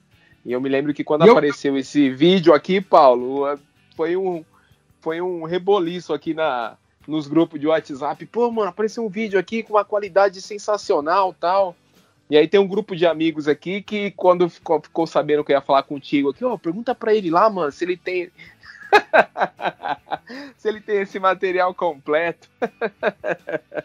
aí tá explicado aí. É, infelizmente não tem. Pô, se tivesse completo, pode ter certeza que eu, que eu botaria ele fácil, cara. Mas assim, é, é o que eu tenho. E assim, eu botei, cara, só pra. Ah, não. Ó, eu tô, até entrei aqui, pô, 24 mil visualizações há dois anos. Ah, foi recente isso. É, é recente. Eu nem sabia esse, esse número de visualização, nem nada. botei assim como fã, né? Falei, ah, cara, vou botar lá porque, bicho, porra. Mas é isso, cara. Só tem, infelizmente, esses 15 minutos, não tem mais nada. É, a, a, fita beta com esse material foi apagada. Então o que restou foi o meu DVD. Eu, se, se, eu não me engano, eu cheguei a vender, a vender mesmo algumas cópias desse DVD numa Entendi, época que eu tava duro, com um filho pequeno tal.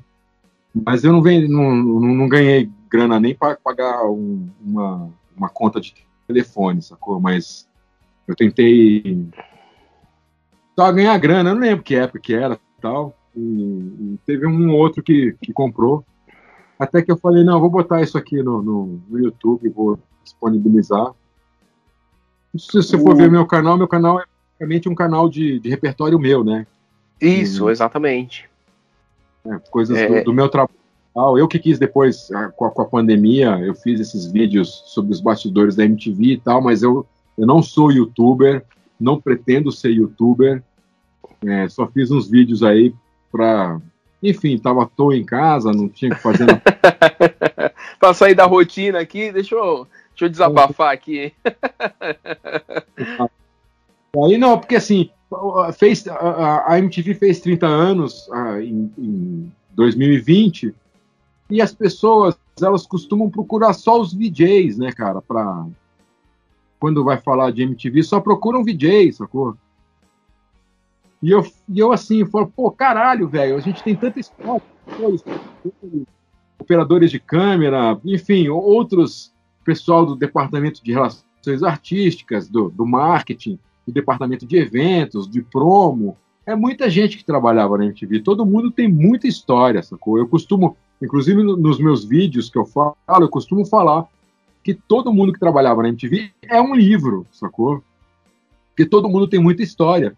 Só que assim, a imprensa, quando vai falar de MTV, só procura os VJs. Entendeu? Não que os VJs não tenham as histórias deles, mas os VJs são a, a ponta do iceberg. Sim. Então, assim, às vezes nem o próprio VJ sabe o, o trabalho que foi para sabe para chegar nele as informações, para aquele texto, para montar aquela luz, ou, sabe, tudo aquilo, os bastidores, como que foi conseguir aquele artista para ele entrevistar, sabe? Então eu falei, cara, já que ninguém quer saber de, dos funcionários da MTV, vou eu gravar uns, uns vídeos, né? E aí foi o que eu fiz, acho que eu acabei fazendo, acho que 11 vídeos sobre os bastidores da MTV. Inclusive tem história lá do Fúria, tem história, essa história que eu contei do que eu levei o Joey no banheiro tal. Tem várias histórias lá, sacou? E agora, e, e no final do ano também eu gravei junto com o Rafa Losso, que é um ex-DJ, de uma outra geração, não é da minha geração da MTV. A gente gravou também uma série de podcasts que ainda não está no ar, ainda não foram publicados, mas a gente fez uma série de podcasts conversando com funcionários. A gente conversou com o César Gavan, que é que trabalhava, que é irmão do, do Charles Gavan, ex-Titãs, que trabalhava lá no, no, departamento de relações artísticas. A gente conversou com a Carla, que tomava conta da fitoteca. A gente conversou com um monte de gente, com o Raul, que era a câmera. A gente conversou com um monte de gente para contar histórias, cada um sob o seu ponto de vista, sacou? E aí conseguimos reunir um material. Sacou? E aí, em breve, aí, o Rafael que está editando isso aí, em breve vai entrar, vai, vai ser publicado. Não sei onde, mas a gente vai publicar. Muita história legal deve ter. É, você tem uma camiseta aí autografada por todos, o, todos os membros, Paulo. Você autografou ela ali em 94, né? Foi você mesmo pegou ali ou você deu a, deu a camiseta pra Isso. banda lá e depois depois recebeu já autografada? Isso é outra coisa que me, me faz me arrepiar aqui. Tô arrepiado para contar também. É, assim, é, eu não tinha, eu não sou de, de desses anos todos, sete anos que eu, que eu trabalhei na MTV, eu tenho autógrafo do Ramones, eu tenho autógrafo do Angus Young e tenho autógrafo do Buzzcocks, só. Eu não sou, eu nunca fui de tirar foto, eu nunca fui de pedir autógrafo, eu fazia o meu papel profissional como diretor, sacou?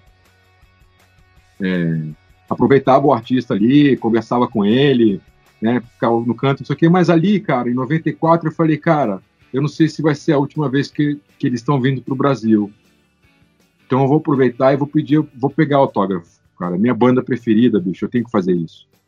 E eu não tinha papel, não tinha porra nenhuma. Então eu peguei uma caneta, essas canetas pretas, como que fala, estereográficas, enfim, essas que você escreve em lousa branca.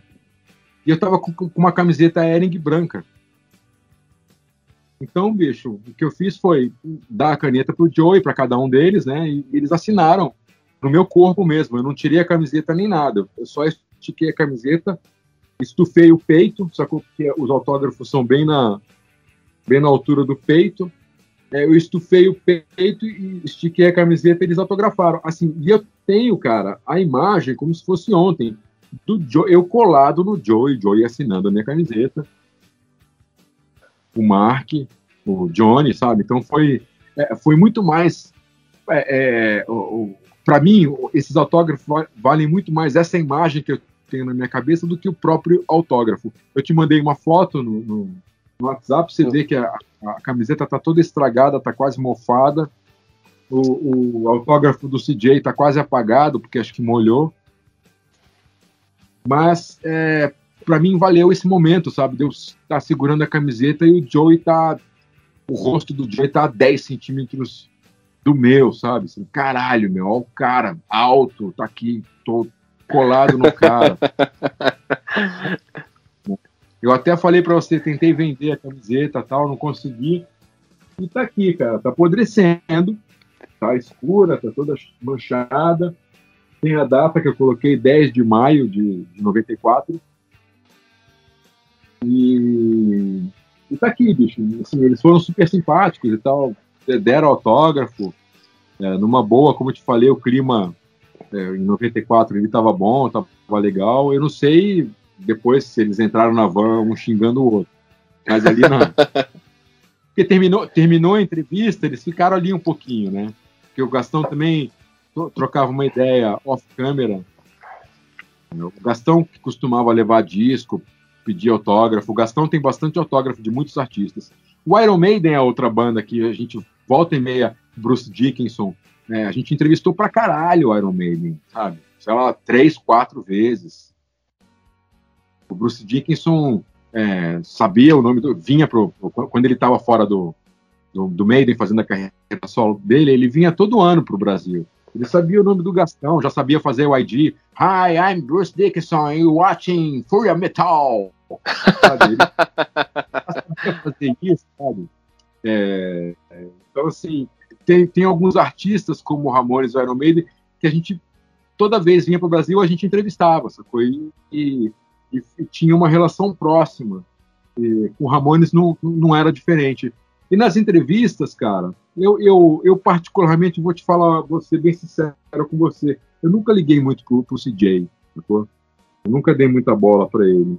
Sei da importância dele, é, não estou falando artisticamente, o cara tocava pra caralho, o cara fez o, o, o que tinha que fazer.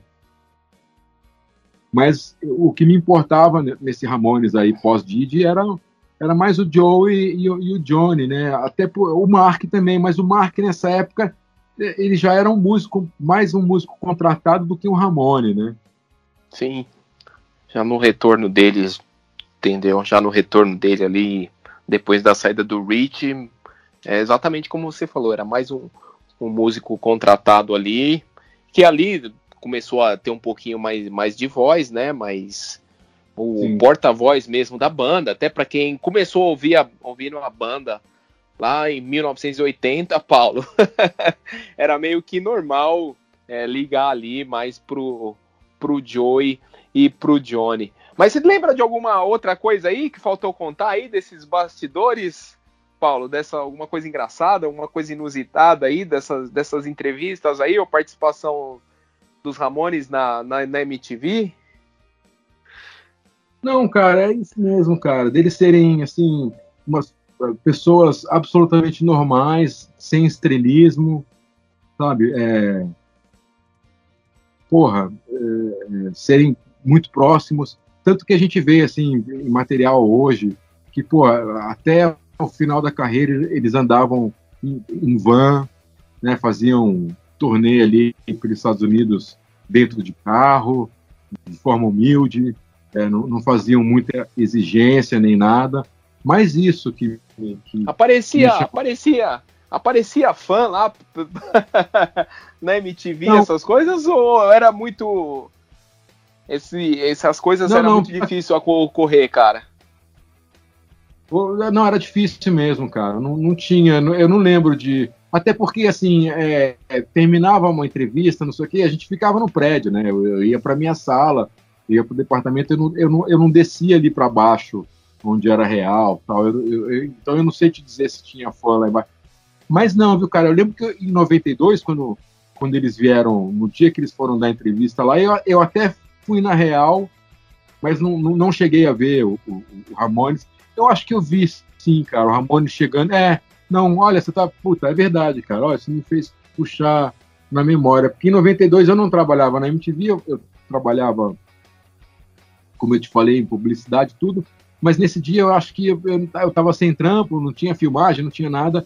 E eu fui ali para frente da, da, da MTV, para Real, para ver se eu encontrava o Ramones, para ver se eu via os caras. Como eu, eu, tinha muito amigo trabalhando na MTV, eu fiquei ali na Real, tomando um, sei lá, um café, comendo alguma coisa, encontrava um ou outro. E eu lembro da van chegando, sim, eles descendo da van e, e entrando na emissora tal. Mas não tinha, não, viu, cara? Não tinha é, essa coisa de fã na porta tal. Era mais esses grupos pop, tipo Hanson, é, essas coisas. Aí sim entupia de gente lá embaixo. é, memória dos Ramones aí, cara. Você tem foto, essas coisas, como como diretor ali, não como fã, como fã a gente vai falar daqui a pouquinho aqui. É, coisa guardada aí? Ah, eu tirei aqui a foto com o Joey ou não? Ficou tudo na memória aí, Paulo? Ficou tudo na memória. Como eu te falei, cara, o meu trato ali era profissional, sacou? A única coisa que eu tenho de, desse período foi o que eu te falei, essa camiseta, o autógrafo deles, que mais me vale o momento do autógrafo do que a, a camiseta em si. E, e, e, essas três, quatro fotos que eu tirei do, da entrevista no, no, no Olímpia porque eu estava com a minha máquina fotográfica, ela tinha uma lente é, é, uma lente que exigia é, luz. Então a, as fotos elas são meio. Eu posso te mandar pelo WhatsApp, depois você vê e tal, se você quiser mandar para o pessoal aí que você tem contato e que está escutando a gente, se quiser mandar para eles, pode mandar, fique à vontade. Mas, assim, são fotos que não têm uma boa qualidade nem nada. É um, é um bom registro, óbvio. Para a gente que é fã de Ramones, é um ótimo registro. Sim. Mas é só isso que eu tenho, cara. A, a camiseta é mais umas três ou quatro fotos dessa passagem de som dessa entrevista de 96. Entendi. Você falou que lá no início, Paulo, é, desembarcou aqui em São Paulo em 97, logo na sequência pegou um show dos, dos Ramones. É, ao total, você pegou os Ramones na, em todas, praticamente todas as passagens deles aqui no Brasil, né? Todas. Eu só não fui. É, eu não lembro, no Palace eles fizeram um show extra. Esse, esse primeiro show do Ramones, que foi à tarde tal, o primeirão do, do, do Palace mesmo, teve confusão com, com os skinheads, né? Teve tiro tal. Eu não escutei, não vi. Eu tava lá dentro, cara e não ouvi nada disso, sacou? Só depois que eu saí, para quem não conhece o Palace, você saía do tinha um, na entrada tinha um hall enorme, assim, um hall grande, que, que tinha bar, tinha os banheiros e tal. E aí eu lembro que eu saí nesse hall, eu vi tiro no teto, sacou? E eu, e eu não tinha ouvido, porque estava muito alto o, show. O, o, foi engraçado, cara. Eu queria registrar isso, se você me permite, esses shows do, do, do Palace. Foi o seguinte, cara, ninguém, ó, eu vou te falar assim numa boa, tranquilo. Ninguém conhecia Ramones aqui. Ninguém. Desculpa, mas ninguém conhecia Ramones. A, a 89, o que ela fazia era tocar Surfing Bird o tempo inteiro, porque ela estava promovendo o, o Ramones, aquela coletânea lá, Ramones Mania. Isso, Ramones Mania eu, e eu o, exatamente. E o Rocket Russia tinha acabado de tinha acabado de ser lançado essa coletânea. Isso, exatamente. E o Rocket Russia tinha acabado de ser lançado também aqui por ser o brasileiro, justamente também nesse ano de 87. Então, aí assim, para divulgar essa, essa coletânea, é, a 89 tocava o tempo inteiro, Jabá, claro, tocava o tempo inteiro Surfing Bird, o tempo inteiro, sacou? E não é uma música do Ramones, Surfing Bird. E não é minha preferida, eu nem gosto muito dessa música. Mas tocava o tempo inteiro, cara, essa música, na 89. Então as pessoas foram no show do Palace sem conhecer o Ramones. Mesmo. Tanto que é, o show, o som tava, o som não tava bom não estava legal, era uma massa sonora que era uma coisa só, entendeu? Bateria, baixo, guitarra, era uma massa sonora, não tinha muita distinção. Com vocal nivelado é, na mesma, no mesmo volume do, do, do, das guitarras e do baixo, então assim era uma massa sonora mesmo, assim, para você, para eu que era fã, já já tinha é, KKK, por exemplo, cara, puta bicho, não foi no primeiro acorde que você porque eles começavam. Era uma coisa muito rápida, sacou? E, e naquele Sim. barulho, e naquela, naquele som ruim. Tanto que, que o ampli do, do, do, Joey, do, do Johnny teve problema, o show parou durante alguns 10, 15 minutos, eu não lembro. Foi um Exatamente. tempo longo. E as, porque deu problema, queimou, então, enfim, não lembro. E, e, e, e, as músicas você tinha que parar para prestar atenção para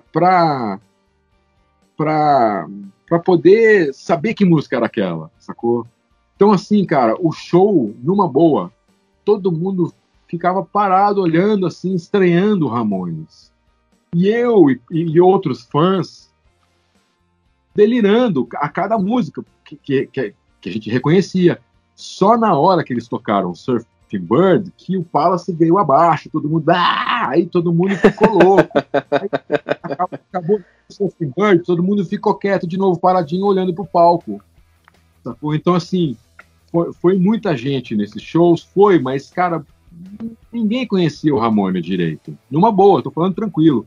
E eu lembro que, assim, o Palace tinha uma, uma parte que era um mezanino, e eu fiquei bem, bem embaixo desse mezanino, bem na, na parte central do palco, para trás, assim, sacou? Porque eu não queria ficar colado na galera, na massa ali, né? Então eu fiquei pouco para trás e eu lembro que em cima de mim, sentado no mezanino com, com os pés balançando para fora, tava o Kid Vinil e o Charles Gavan. Eles delirando. Eu não, lembro, eu não lembro de ver o Clemente, mas acho que o Clemente também estava lá. Eu bati o olho nele lá. É, eu lembro deles delirando lá também, sacou? Do Ramones e tudo. E, e, eu, e eu estranhei muito isso, cara. Deu, deu porra, ali delirando, cara. Uma música atrás da outra, lindo, maravilhoso, e as pessoas não entendendo nada. As pessoas realmente, cara, tô te falando sério, numa boa, cara. As pessoas que estavam ao público que estava lá não estavam entendendo picas do que o Ramones estava tocando, sacou? Isso era para poucos, para quem era fã mesmo, eu e mais meia dúzia lá dentro. Como é que é foi? Como é que foi para você, cara, quando você descobriu que os Ramones ia tocar aqui? Isso, isso que eu ia te contar. Olha só que engraçado. Uh, o filho de Mengele ensaiava no Rádio Center, que era perto de onde eu morava, perto de onde o Danilo e o, e o, e o Celso moravam. O Danilo e o Celso eram irmãos, guitarrista e baixista do, do filho de Mengele. Só que o Celso ele ia embora de moto, que ele tinha motinho dele, ele, ele ia direto do, do trabalho pro, pro, pro, ensaio, e eu e Danilo a gente voltava a pé à meia-noite. Nossos ensaios começavam tarde, porque eu, Danilo e o Celso, a gente trabalhava tal. Paulinho também, então a gente eh, costumava começar a ensaiar às 8, 9 horas da noite. A gente dividia a sala com outro grupo e tal. Então a gente costumava voltar de madrugada para casa a pé, eu e o Danilo. E eu lembro que numa dessas dessas caminhadas a pé para casa, a gente morava muito perto, morava na 203 ali na, na 304, que era praticamente vizinho.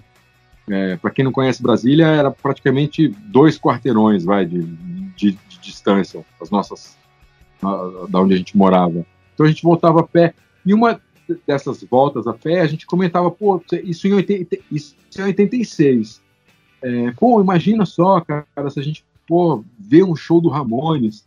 Numa dessas voltas, dessas caminhadas nossas, a gente ficou sonhando com isso, sabe, cara? Como que devia ser um show do Ramones, como que deveria, né? Puta, imagina a gente num show do Ramones e tal. E meses depois, cara, eu tava no show do Ramones no Palace, cara. Foi uma coisa sensacional, sacou? Eu, eu tava aqui em São Paulo, eu, eu não lembro como surgiu uh, essa história do, do, do, show, mas eu sei que assim que na hora que apareceu essa coisa, vai ter show do Ramones, eu já fui comprar ingresso. Tinha mais uma galera de Brasília, o Barney estava aqui, é, enfim, tinha uns amigos de Brasília que a gente comprou o ingresso a gente foi junto pro show.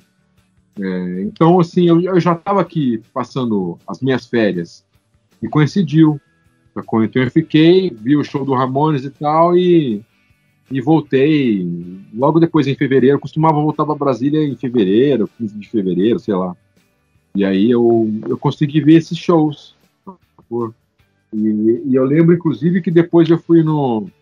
Logo, logo que eu cheguei em São Paulo, eu fui pro, pro centro, porque nessa época tinha algumas lojas que compravam discos piratas esses live, não sei como chama. Eram discos piratas, né?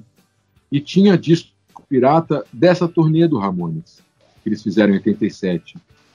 Então eu consegui gravar. Então você ia no centro com a, com a, sua, com a sua fita cassete, você dava a fita cassete pro, pro dono da loja e ele gravava o disco para você, ele cobrava a gravação.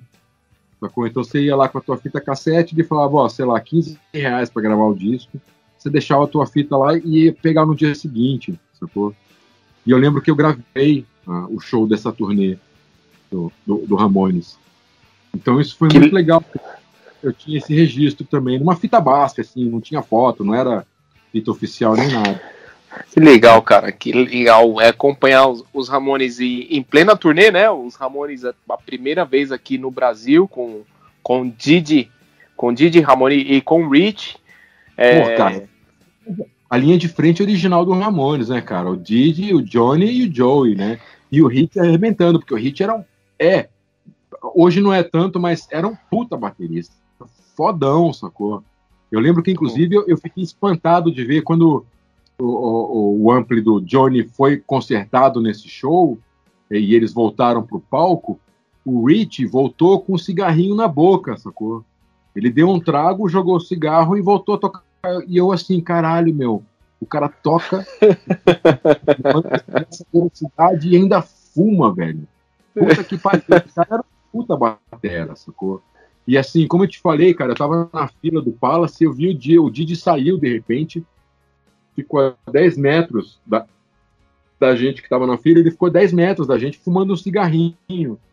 Só que ninguém teve coragem de colar nele, porque era, era para mim era uma coisa assim, não, era um oasis, sabe? Assim, é, inalcançável. É, eu não tô vendo o Didi na minha frente. Não, não, não é possível que é, que é ele ali fumando um cigarrinho. E eu lembro que quem colou nele, na cara de pau, foi o Gordo, João Gordo. Colou lá e pediu um cigarro para ele, eu pediu fogo e tal, e ficou lá fumando um cigarrinho anos mais tarde, eu perguntei pro Gordo, né? Porque a gente, quando eu cheguei em São Paulo, a gente, a gente começou a se relacionar, eu, eu, eu, eu Gordo, de, de amizade, assim, que a gente se encontrava na, nas noites, aí nos shows e tal. E aí depois ele entrou na MTV e tal, a gente virou amigo tudo. E eu lembro que numa ocasião eu falei, Gordo, pô, puta que pariu, bicho, o que, que você conversou com o Didi ali naquele... Lembrei ele, ele falou, meu, conversei nada, não sabia falar inglês, mas eu vi o cara lá, fumou um cigarro com ele E eu assim, puta que pariu, eu devia ter feito isso, porque eu fumava, né? Eu parei de fumar. E eu assim, porra, caralho, eu que devia ter ido fazer isso, a mesma coisa, sacou? E não tive. Era, era uma, como você falou, era uma distância muito grande, assim, não, não é possível que eu tô vendo o Didi ali fumando um cigarrinho do meu lado, sabe? Então, assim, porra, cara, ver a linha de frente do, do Ramones nesse show do Palace foi algo fantástico. E depois a Som 3 lançou a, a revista pôster desse show. Eu comprei um monte. Eles, eles, tinham uma barraquinha de merchandising deles também, o, o Ramones, né? Eu comprei duas Sim. camisetas. Eu comprei a camiseta com, com o logo, é, o clássico, né? Que era o, o, da águia, tudo. E comprei uma outra camiseta que era uma tela diferente. Era We Are, We Are Happy Family. Que era uma camiseta branca de, de, de, uma tela amarela, assim, escrito Ramones também. E uns desenhos, tinha o Pinhead, tinha um monte de. Era um desenho meio psicodélico ali. E eu comprei nessa barraquinha de, de, de merchandising dele. Você ainda tem esse, esse, essa revista pôster aí da Som 3? É raridade, hein, Paulo? Esse é, excelente. Eu tenho, uma, eu tenho uma comigo e tenho acho que uma guardada, porque eu, eu moro numa kitnet hoje, uma kitnet de dois andares um lugarzinho pequeno que, não, que eu não consegui trazer todas as minhas coisas para cá. Então eu, eu tenho muitas caixas num guarda-móvel. Eu acho que tem uma segunda revista e tá, elas estão no plástico tudo. É uma segunda revista no, nesse guarda-móvel. Já tem, já tem algumas pessoas já, já vieram atrás de mim para para tentar que eu vendesse é, essas revistas é, gente é... doida atrás da, dessa revista, mas eu não, não quero me desfazer, não, cara? assim, eu fui na banda, tinha três, não, esse... três. Ou... É, esse daí, esse daí, esse aí deixa guardadinho aí, cara, porque esse pôster aí é. é, é, bem, é bem bonito, cara. E, e, isso. Eu conheço poucas, pouquíssimas pessoas que têm que tem a edição dessa dessa Som 3. Você você me falou em off aqui, ô, ô, Paulo, que você praticamente foi o primeiro cara no Brasil a ouvir o Halfway Sanity, que foi lançado logo, logo depois dessa, dessa turnê aí do. Ele já tinha sido gravado, né? Os Ramones gravaram ah. ele ali no começo de, de, 80, de 87, e aí eles vieram fazer a turnê e, e, e no. No comecinho do segundo semestre eles lançaram aqui o o Halfway to Sanity. Me conta aí essa história aí, cara. Como, como você diz que foi o primeiro no Brasil a ouvir o Halfway to Sanity? É, nesse show do Palace, eles chegaram a tocar uma ou duas músicas do Halfway já, né? E não sei quais músicas eram, mas eles tocaram duas músicas novas. Eu lembro do Joey até anunciando, ó, vamos tocar uma música nova tal. Mas não, como eu te falei, as, as, as músicas antigas já eram difíceis de, de, de, reconhecer, imagina as novas.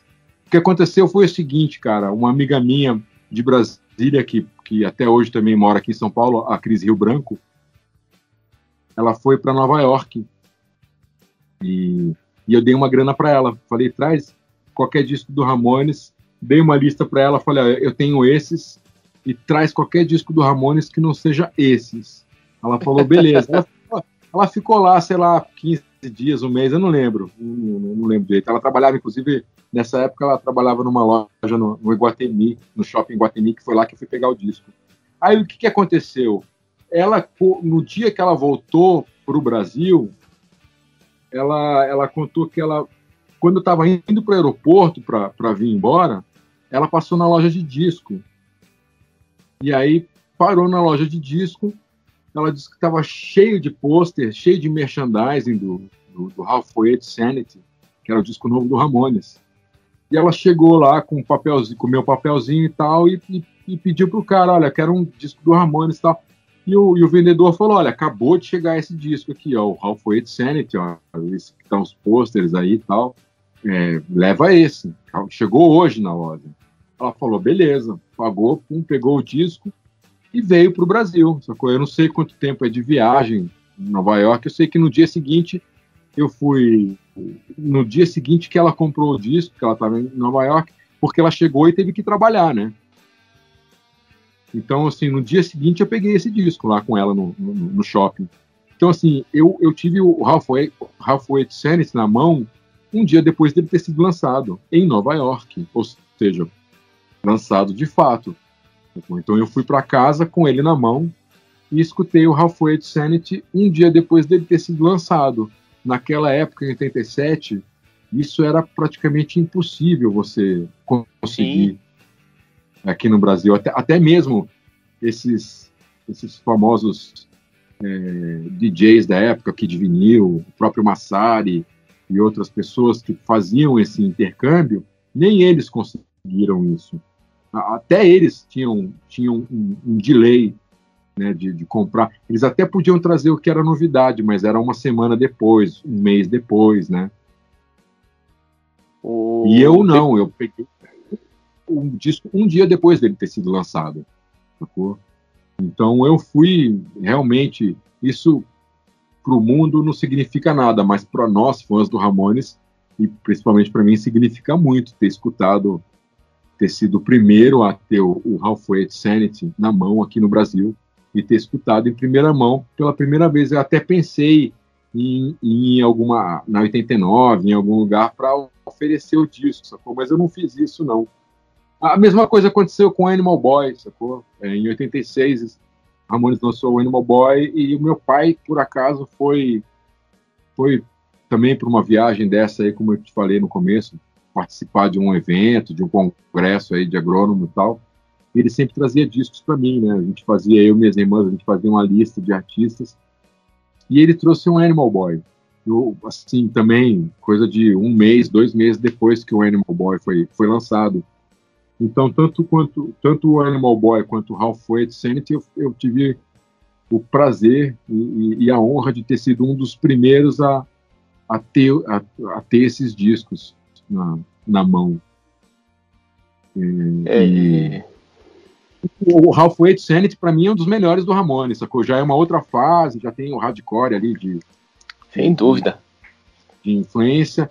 Mas, assim, eu sei, eu sei tocar é, é, eu não toco instrumento nenhum, mas eu sei tocar bateria, cada parte da guitarra, tudo, sacou? Eu sei, assim, o, o tempo de, de, de, de, de uma faixa para outra, eu conheço, você pode tocar ele de trás para frente, em japonês, em mandarim, que eu sei inteiro, sacou? Halfway to Sanity. Eu amo esse disco demais, assim.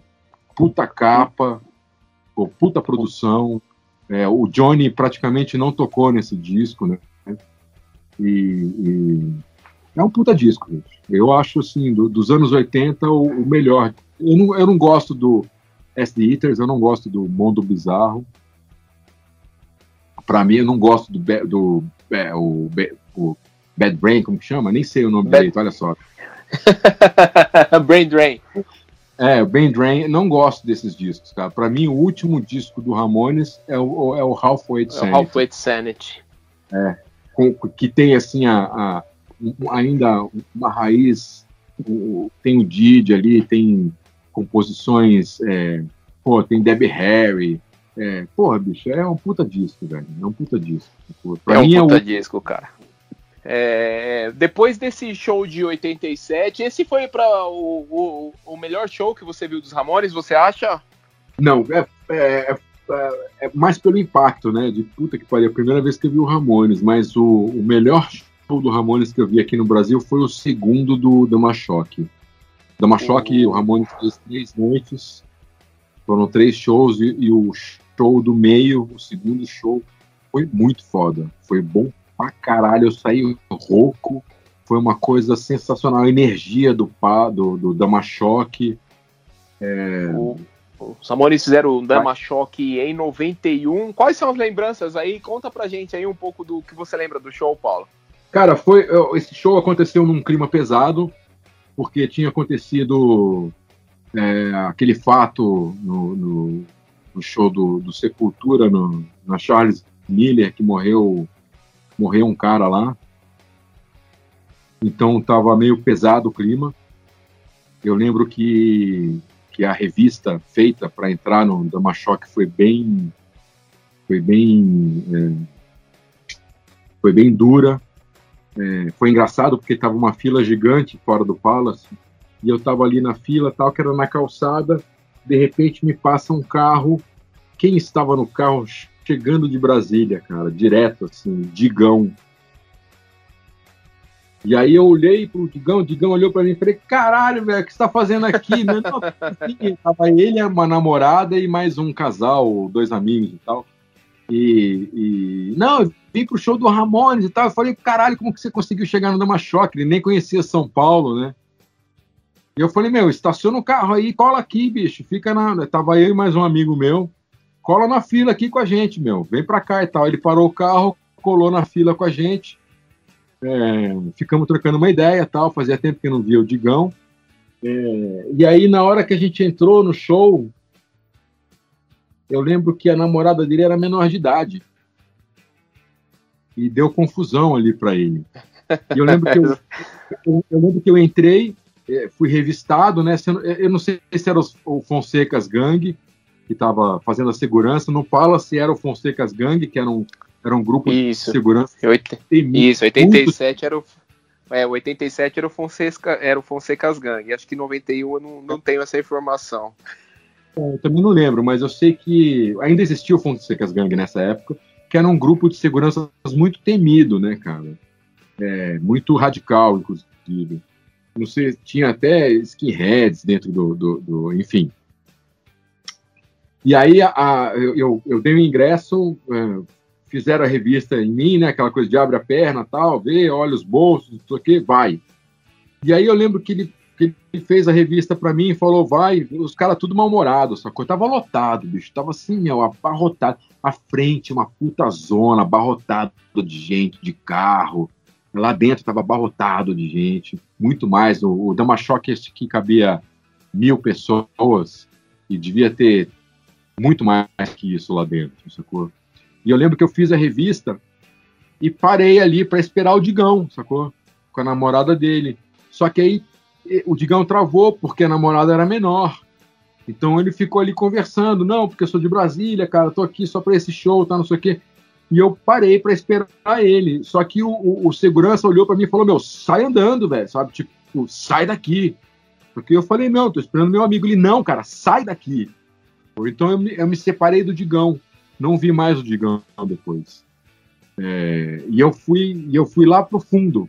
Eu fiquei no, no, no fundo, encostado praticamente na, na, na, parede, na parte de fundo. Em, em cima tinha uma, uma, arquibancada pequenininha, sacou? De, de, uma arquibancada de madeira mesmo, assim, que era de dois, três degraus.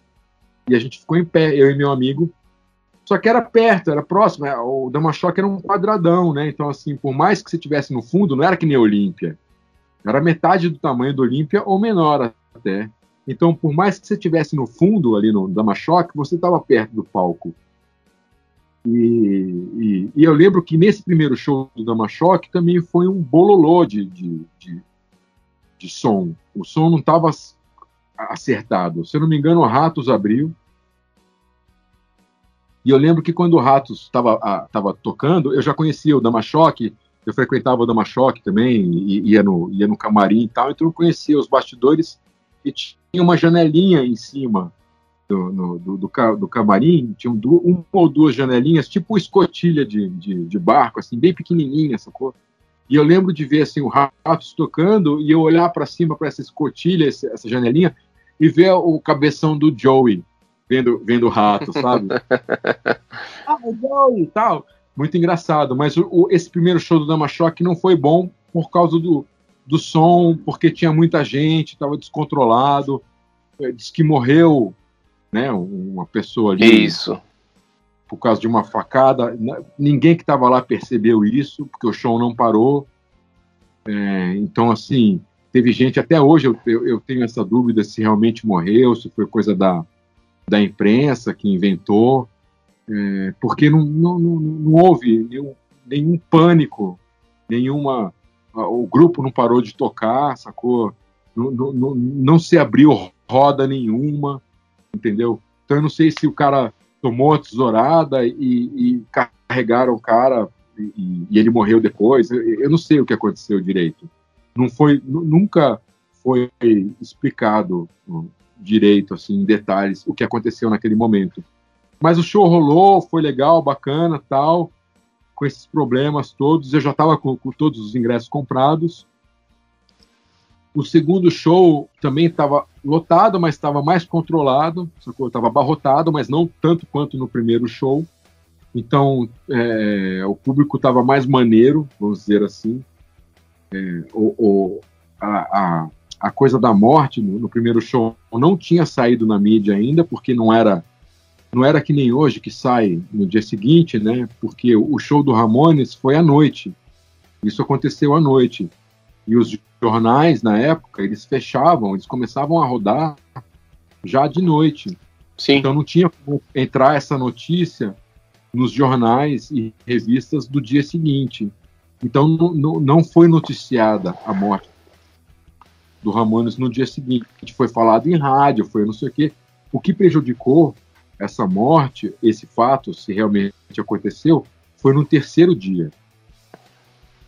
Terceiro dia, cara, do Dama Choque estava absolutamente vazio. Eu vi o show colado, pra você ter uma ideia, eu vi o show colado no palco. Mas colado mesmo, assim, de encostar de ver o Joey, de ver. Eu, eu podia pegar no, no, no tênis do, do, do, Johnny. Sabe? O Johnny. Pra você ter uma ideia, cara, o Johnny jogou. É sério isso. O Johnny jogou palheta pra galera e, e palheta caiu no chão, sobrando. Você não precisava lutar pela palheta. Eu peguei três palhetas do Johnny. Eu não tenho mais essas palhetas, infelizmente. Não sei o que aconteceu com elas. É, eu peguei eu peguei três tranquilamente, de me abaixar e pegar três. Aí o cara que tava do meu lado pegou duas, ou, sabe? Não teve confusão. Foi um show assim, parecia show de banda underground. Tinha. Tinha espaço pra caralho, no, no, porque as pessoas não foram no show assustadas com a notícia da morte, sacou? A, a, é, realmente, na época, tava... eu me lembro. É, saiu na imprensa, saiu no jornal. É... A imprensa já estava em cima disso, a polícia já estava em cima disso já era um fato negativo, já tinha acontecido é, a, a, morte que aconteceu no, no, no show do, do, do, Sepultura, como eu falei na, na, Charles Miller, que já não foi legal. Então, assim, na sequência veio, veio esse fato no, da, da, morte no, no Dama Choque. Então, o terceiro show do Ramones, olha, cara, até podia ter, ter sido vendido todos os ingressos, mas não foi todo mundo, sacou? Então, o Palace estava muito vazio, absolutamente vazio tão, tão vazio que aconteceu isso. Eu pulei no palco, assim, de, de, de me debruçar no palco. Eu não me debrucei no palco porque o palco, assim, batia no meu queixo. Ele era alto, o palco do. do era, ele não batia na, na, no umbigo, né? Era um, era um palco realmente que batia, assim, no queixo. É, então ele era alto, mas se ele não fosse alto, eu poderia ter me debruçado até sentado no palco, sacou? Porque estava muito vazio, estava muito tranquilo. E aconteceu esse fato mesmo do, do, do, do Johnny, no, no, intervalo de música, pegar aquelas palhetas que, eles, que, que os músicos deixam colado no pedestal, sabe aquela, aquela fila de palhetas? Ele pegou aquela série de palhetas e jogou pra gente, assim, sacou? Tinha ali 15 pessoas na frente do palco, pogando, dançando tal, brincando. Eu era uma delas. E eu lembro de palhetas caindo no chão, sacou? Deve ter sobrado palheta no chão, inclusive. É, Depois de. Tinha, tinha, mais palheta no chão do que gente assistindo o show, sacou? E não é, não, não é, é, fato isso. Então, o terceiro show do Dama Choque também foi, porra, foi do caralho por causa disso, cara. Era pouca gente. Foi quase que um show particular, sacou? Eu podia. Eu, eu fiquei em pé ali na frente do, do palco, óbvio, mas se eu quisesse sentar ali, descansar um pouquinho no, no, na, na, arquibancada, eu podia sentar, sacou? podia ir no banheiro, voltar, estava muito tranquilo. Então, e, e isso também marcou muito né, esse show do, do, do da Machoque. Esse terceiro show marcou muito, ele está muito claro na minha, na minha memória até hoje. E esse segundo show, que o som estava redondo, você entendia tudo, sabe? Foi, foi, do caralho. A gente, pô, eu lembro que eu tava com o Gão. O Gão é um cara da turma da Colina, lá de Brasília, fotógrafo e tal. A gente saiu rouco, meu, do, do show. Gente... uma, energia, cara, uma energia muito positiva esse segundo show do, foi, foi o oposto do primeiro show no Damachora, que foi confusão, puta, foi uma energia pesada, foi muita segurança, muito é, sabe? E o segundo, apesar de cheio, foi tranquilo, sacou? Mas, Paulo, a gente tá chegando aqui na parte final do, do nosso programa, cara. É, se você tivesse que escolher um, um álbum preferido dos Ramones, cara, qual que é seu álbum preferido da banda? Road to Ruin. Road to Ruin com Sem Mark dúvida. Ramone de 1978. Algum motivo em específico? Cara, o repertório, a, produção, a, energia do álbum, a capa, o, é o contexto todo, cara. É um disco que eu, que eu coloco hoje para escutar fácil. São dois discos que eu escuto muito até hoje, o, o Road to Ruin e o Halfway to Sanity. Legal. São dois discos que eu gosto muito, muito, muito, muito. Eu gosto de todos, sacou? Até, até o Halfway to Sanity, na verdade, eu gosto de todos. Se você botar aí qualquer um para mim, eu escuto de, como eu te falei, eu conheço, eu conheço todos esses discos, mesmo de trás para frente, cantado em mandarim, sacou?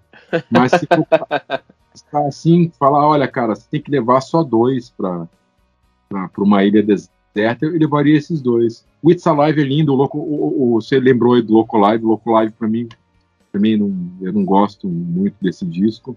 O It's Alive é do caralho. O It's Alive, inclusive, eu só fui pegar ele na mão. Eu já tinha o It's Alive gravado, é, já ali no começo dos anos 80, eu já tinha fita cassete, mas eu fui pegar o disco na mão, cara, em 87, 88. Foi a primeira vez que eu peguei o vinil na mão. Porque é exatamente isso. Eu sou de uma outra geração que era difícil ter é, acesso a esses discos, né, tudo isso aí. Então eu, inclusive, era um disco de uma amiga minha que nem dava bola pro Ramones, eu falei, empresta para mim e nunca mais devolvi. assim, cara, eu abri aquela capa brilhante, sabe, aquele bando de foto assim, que se abria, era duplo, né? Nossa, eu pirei, cara. Eu conheci o, esse, o It's Alive em 82, sei lá, e, e pô, só seis, cinco, seis anos depois eu fui pegar o disco na mão.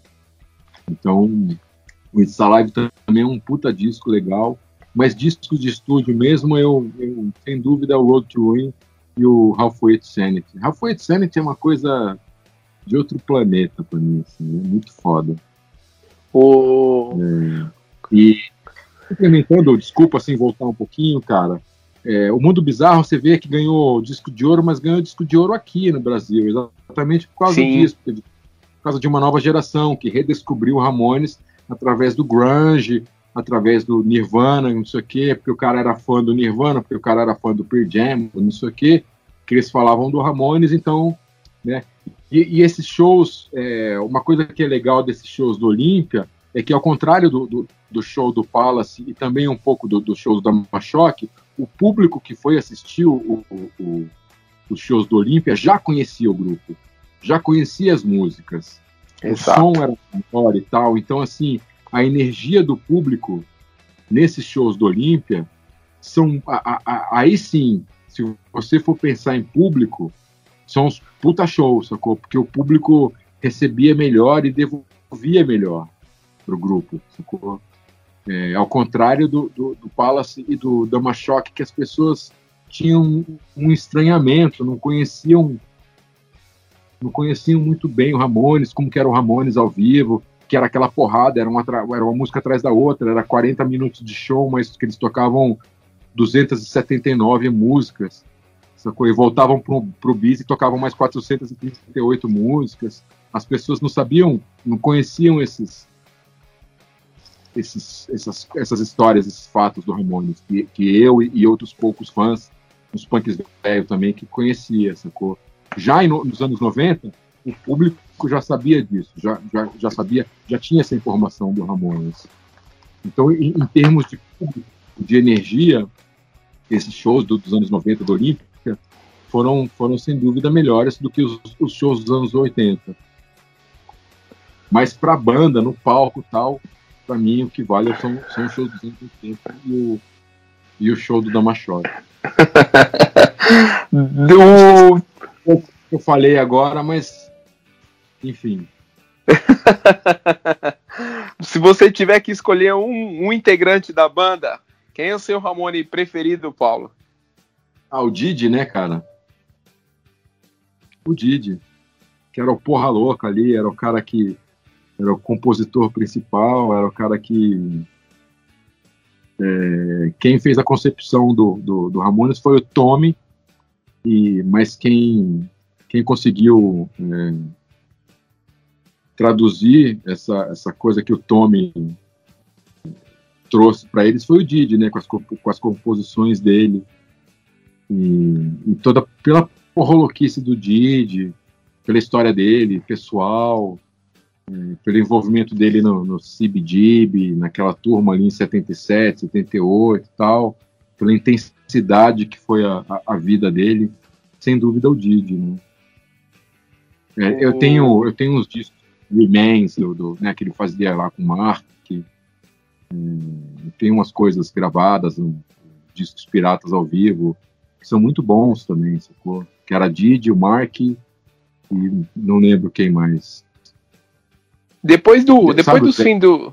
Sim, The Remains. Depois do fim dos Ramones, você chegou a ver alguma coisa aí do Mark Ramone The Intruders, ou o CJ quando vem, ou ou, não, ou não. Rich quando vem, ou você se desapegou geral?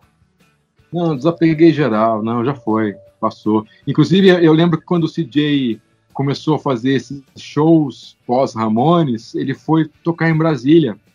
E eu conversei com um amigo meu, de Brasília também, que toca lá, que tem seus, seus grupos lá e tal. Eu falei, cara, como, pô, mas, cara, ir no show do, do CJ, que sabe, não faz sentido para mim. Aí o cara, o cara virou e falou uma coisa que aí eu entendi. Ele falou, cara, mas eu nunca vi Ramones. Então, assim, Exato. assim, eu ir num show, eu ir num show que tá o, o CJ no baixo é o mais próximo que eu posso chegar do Ramones. Eu falei, não, tá, beleza, você tem razão, desculpa. Vai lá e se diverte, sacou? Mas para mim, eu não vi Intruders, eu não, não, não, fiz questão nenhuma. Eu vejo essas coisas no YouTube e tal, mas eu não, não, vejo graça, sacou? mas eu respeito muito eles. Sacou? Eu, eu, eu sigo os dois no Instagram, nas redes sociais, tal. respeito muito o CJ. O CJ foi de suma importância para essa sobrevida do Ramones. Acho que se, se não fosse a, a, escolha do CJ, o Ramones tinha terminado antes de 96, sem dúvida. Foi o CJ, inclusive, que começou a, a, a mostrar para o Joey e para o Johnny, falando, não, cara, vocês são grandes, vocês não têm ideia do que vocês são. Não, vamos tocar no Lollapalooza. Eles não queriam participar, né, desses festivais. Foi o CJ que falou, não, vamos lá pro Lollapalooza, cara. Não, vamos lá pro Coachella, vamos lá pro Reading, sei lá, esses festivais que tem lá fora. O, o, o CJ tem muita importância para essa sobrevida, para o que foi o Ramones pós-Didi, sacou? Ele tem uma importância muito grande, sacou? Sim, e sim. Eu, eu, respeito muito é, é, é o que ele fez pro, pro Joey e pro, e pro Johnny é, de, de, demonstrar para eles dois principalmente o quanto o quanto eles eram grandes e o quanto eles eram importantes pro, pro universo rock, sacou? Então, é, puta que pariu, só isso eu tiro o chapéu pro, pro CJ. Fora que ele toca pra caralho também, os shows do. Sim, sim. Como a choque, o CJ arrebentou, cara. O CJ, to, o CJ tocou muito, assim, mas puta que pariu, ele, tava, ele tinha uma energia ali, que ele dava essa energia pro, pro Ramones, né? E, e no Dama Choque, principalmente, mais do que nos shows do Olímpia, cara, o CJ foi uma, uma peça importantíssima no palco, sacou? É, ele toca muito, cara. Eu respeito muito o CJ. E, e claro que o Mark, né? Eu só queria. Eu tenho um sonho que não vou realizar, que é ver o Mark sem peruca. Infelizmente. Adoraria que eu participe pode seguir, Você pode seguir o irmão, de, o, o, irmão gêmeo dele no Facebook, que tá sempre. Você, você vê o irmão gêmeo dele, Mas, carequinha lá. Eu sou fã de fã, cara, ver ele sem peruca. Mas era, não tô sacaneando o Mark, pelo amor de Deus, mas, cara, é um. Não, sim. É Mark, sim, sim. Sim, sim, ah, mas o. Mas para quem tem tem. Mas eu tenho, eu tenho esse desejo, eu tenho essa vontade de. Quem sabe um dia ele não faz uma postagem agora, é o momento que eu vou tirar a minha peruca. é, cara, o, é, o Mark a gente segue ele aqui, de vez em quando eles postam uns vídeos meio esquisito, a gente vê que a idade a idade pode não estar tá chegando pro baterista ali, mas está chegando para tá chegando para todo mundo. Você vê que ele já não, tá um assim, pouquinho, ó. E, e, engraçado que o Mark, eu conheço o Mark do, pô, do, do Richard Herring The Bodoids, né, cara? É, antes dele ser do Ramones, né? A gente já escutava lá em Brasília o, o, Boydoids, que, que foi onde ele começou. É, depois do, do, do, Dust, né? Digo, quando ele começou a, a entrar para esse universo do punk rock e tal, que foi através do Voidods, do, do, do Richard Hell, né? E, então já conheci o Mark dessa época, do Richard Hell, e aí ele entrou pro, pro Ramones e tal, pô, sensacional. Assim. A gente tá é finalizando o, o nosso. a gente está finalizando o nosso podcast aqui, galera. Paulo, eu gostaria de agradecer aqui, cara, o seu tempo. A gente já está aqui há um bom tempo conversando. É... Você, a gente, o livro, o, o teu livro a gente não acha mais, né? Deve, deve ser relançado em breve, né?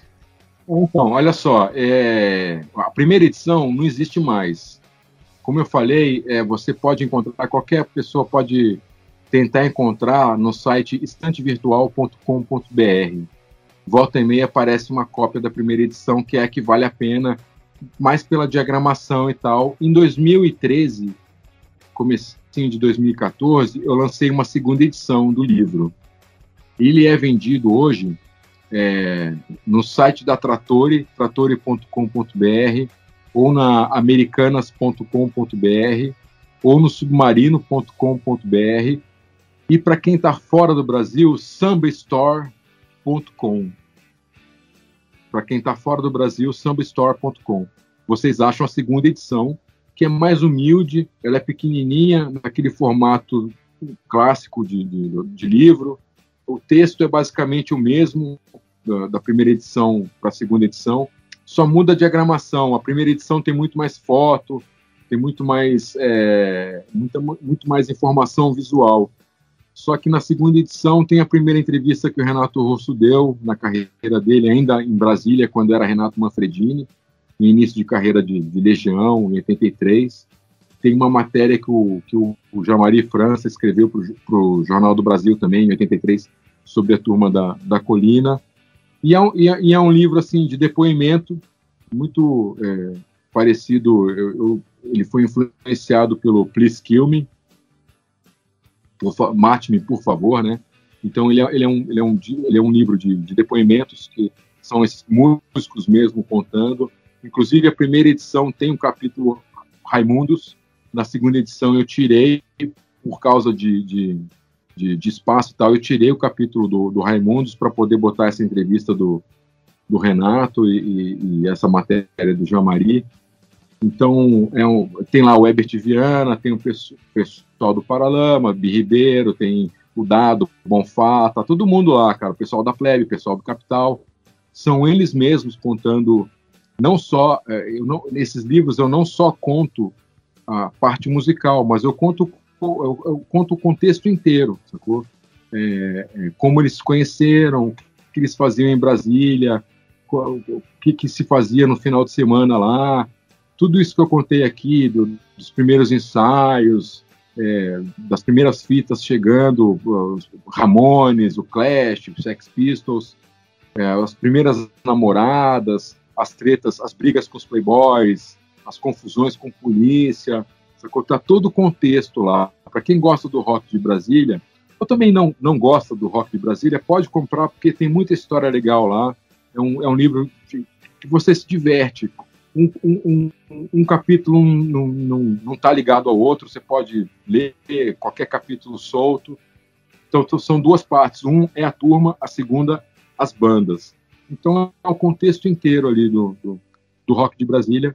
Você encontra nesses sites que eu te falei, Trattori, Americanas, Submarino e para quem está fora do Brasil, sambastore.com.br. Chama O Diário da Turma, 1976-1986, a história do rock de Brasília. Está disponível esse ano, a primeira edição faz 20, completa 20 anos.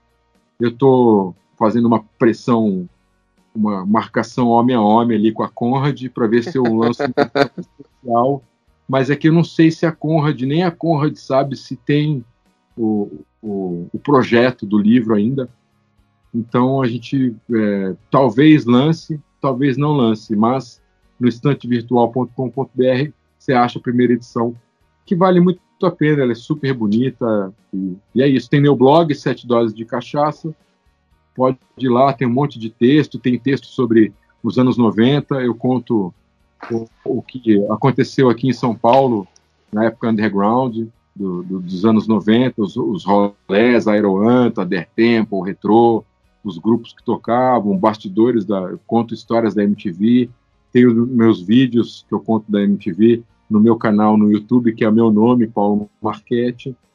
Tem alguns podcasts que eu fiz que chamam Efemérides do Rock Brasileiro, que a gente não conversou aqui, mas eu tenho uma pesquisa que eu comecei a fazer em 98, com todas as datas do, referentes ao, ao, rock de, ao rock do brasileiro, a, a partir de 1955 então é a primeira, primeira geração do rock, é, Jovem Guarda, anos 70, todos os lançamentos de disco, é, quem faz aniversário, curiosidade, quem morreu, quem nasceu, é, tudo. Eu fiz uma série pequena, acho que são oito capítulos, oito episódios só, ou sete ou oito, mas você acha no, no Spotify, acha no YouTube, Efemérides do Rock Brasileiro, é, dá para escutar ali que eu, que eu, eu falo, eu falo curiosidades do rock brasileiro e toco um trechinho de, de músicas é, des, dessas gerações todas, desde 1955 até os anos 90. Então tem, tem, tem um monte de coisa aí, que se interessar aí pelo, pelo meu trabalho, tem essas coisas todas aí. Vale a pena, galera. É, é, eu, antes de, de gravar com, com o Paulo, eu, eu fui dar uma, uma vasculhada na. Peguei entrevistas que ele tinha lá, ele tem, tem o canal dele no YouTube, onde ele conta um pouco, e, e peguei outras entrevistas que ele deu que ele deu para falar sobre, sobre, o, sobre o livro, sobre, sobre a, os bastidores dele na MTV, até para poder a gente conversar aqui mais, mais tranquilo. É, como ele falou, o livro, tô vendo aqui agora, Paulo, conforme você está falando, ele as avaliações deles aqui, dele aqui é muito boa. É como você falou, né? O, o livro ele tá ali pro como é um livro de depoimentos, né? São as, são as próprias pessoas que vivenciaram aquilo que dão que dão a sua versão, contam como que foi, como se fosse o mesmo lá, o Please Kill Me, né? O Mate-me por favor, e como Exato. se fosse o como se fosse o próprio livro do Monte. O livro, é. o livro do Monte Melnick na estrada com os Ramones, ele é praticamente é. assim, ele conta um pouquinho, mas a maior parte são são dos artistas ali que conviveram com, com, com os Ramones e os próprios Ramones, contando cada um. Então, por exemplo, ele conta lá o End of the Century, aí cada um conta lá, ó, o Johnny Johnny tava puto, aí o Johnny conta lá, eu não tava realmente de saco cheio do, do, é, do filme Spectre. Então é basicamente um. É, deve seguir a mesma, a mesma linha de. Do, do jeito yeah. que é foi escrito, né? O, o, meu livro, ele, o, o, legal dele é que ele conta, eu conto a parte antes do sucesso, né? Por isso que ele vai, eu datei ele de 76 a 86, porque a partir de 86 o Brasil inteiro Já explodiu. Passou, o rock de Brasília, então eu conto, eu conto antes, o que, que aconteceu antes. Então isso, isso que é interessante. E tem a chancela de, de, de todo mundo. Você, você pode procurar aí alguns livros de, de, sobre Renato Russo, sobre essas coisas, que são livros, é, eu posso dizer isso tranquilamente, é, são livros que querem mais, é, é, é, é muito marketing, é muito blá blá blá, sacou? É, e o meu livro não, meu livro tem as pessoas ali, é o conto da Roconha, quem conhece o, a música Faroeste Caboclo, que o, que o Renato conta ali, conhece, é, dedou a Roconha, ele fala da Roconha, tem um capítulo que eu conto, que eu falo que foi a Roconha. É, então, assim, tem, tem a participação da galera ali. Então, é um, é um, é um livro que tem o carimbo de, de, de, de quem fez a história, sacou?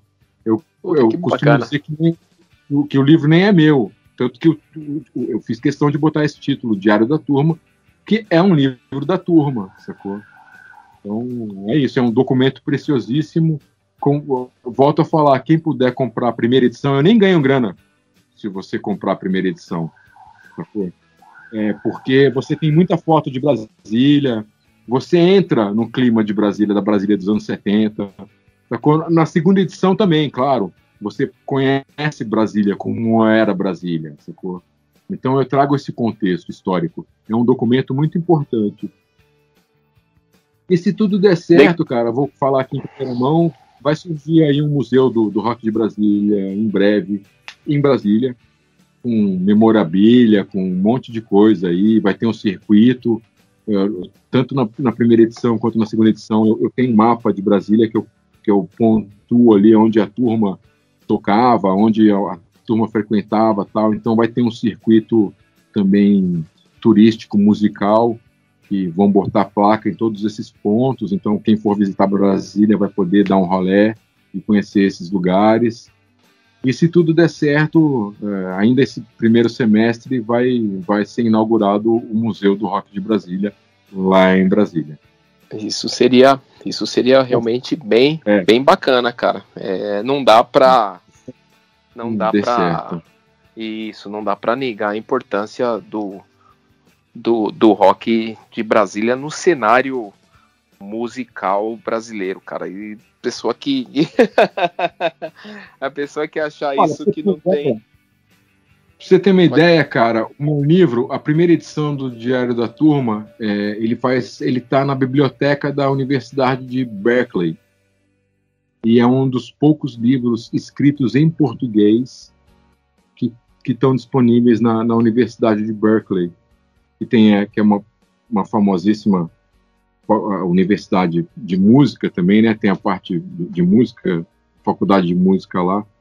E, e, o Diário da Turma, primeira edição, está lá disponível, mesmo escrito em, em, em, português, pelo, pelo valor histórico dele, pelo que é um documento, na verdade, é mais do que um Sim. livro, né?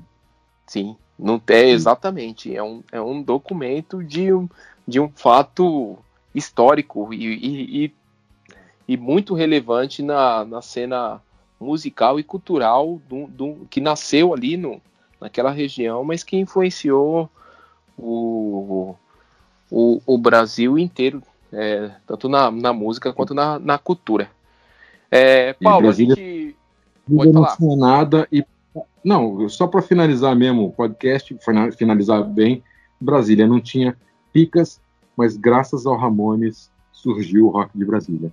Ou seja, a importância do, do Ramones para quem gosta de rock no Brasil é fundamental não tenha, não tenha dúvida disso. Tanto é que a gente está aqui conversando também graças, graças ao, aos Ramones. Paulo, novamente eu vou agradecer aqui, cara, as suas histórias, seu conhecimento, tanto do, do rock de Brasília quanto da sua passagem pela, pela MTV. É, eu tenho certeza que o ouvinte gostou de vai, vai gostar de ouvir, ou seja, já gostou de ouvir, né? Que ele já ouviu, o cara que tá ouvindo a gente agora, ele já ouviu. É... E os Ramones são isso, cara. Ele une duas pessoas aqui que se conheceram há poucos dias atrás e a gente tá aqui conversando por horas. E a gente tem que colocar um, um, um freio, porque senão a gente fica até amanhã de manhã falando sobre Exato. o mesmo assunto, cara. E não, e não se torna repetitivo e não se torna chato, cara. Eu que quero agradecer o seu convite, obrigado por esse espaço. É muito legal a tua página, a tua dedicação ao Ramones, do caralho. É, sou fã, você sabe disso, tô lá. A gente nem se conhecia, mas eu já seguia a página, curtia as fotos e tudo. E, pô, obrigado por, por pelo convite. E, e tamo aí. É, obrigado por você que, que nos escutou. E estou à disposição aí para qualquer coisa, só mandar mensagens aí no, no, enfim, nesses canais todos que eu tenho aí. Mas galera, você que escutou a gente até agora, eu marquei o Paulo aí na, na, nas, nas publicações. A gente tem o privilégio de, de poder se conhecer através de uma banda, cara. E isso, isso para mim não, não tem preço, cara. Com certeza, com certeza. Obrigado mesmo, viu, cara? Um abraço para todo mundo aí, valeu a paciência por, por nos, nos, escutar. E mais uma vez agradeço o teu convite aí, viu, William? Valeu mesmo. Cara. Beleza. Obrigado, galera. Você que nos escutou até aqui, obrigado pela audiência. Hey ho, let's go. Adiós, amigos.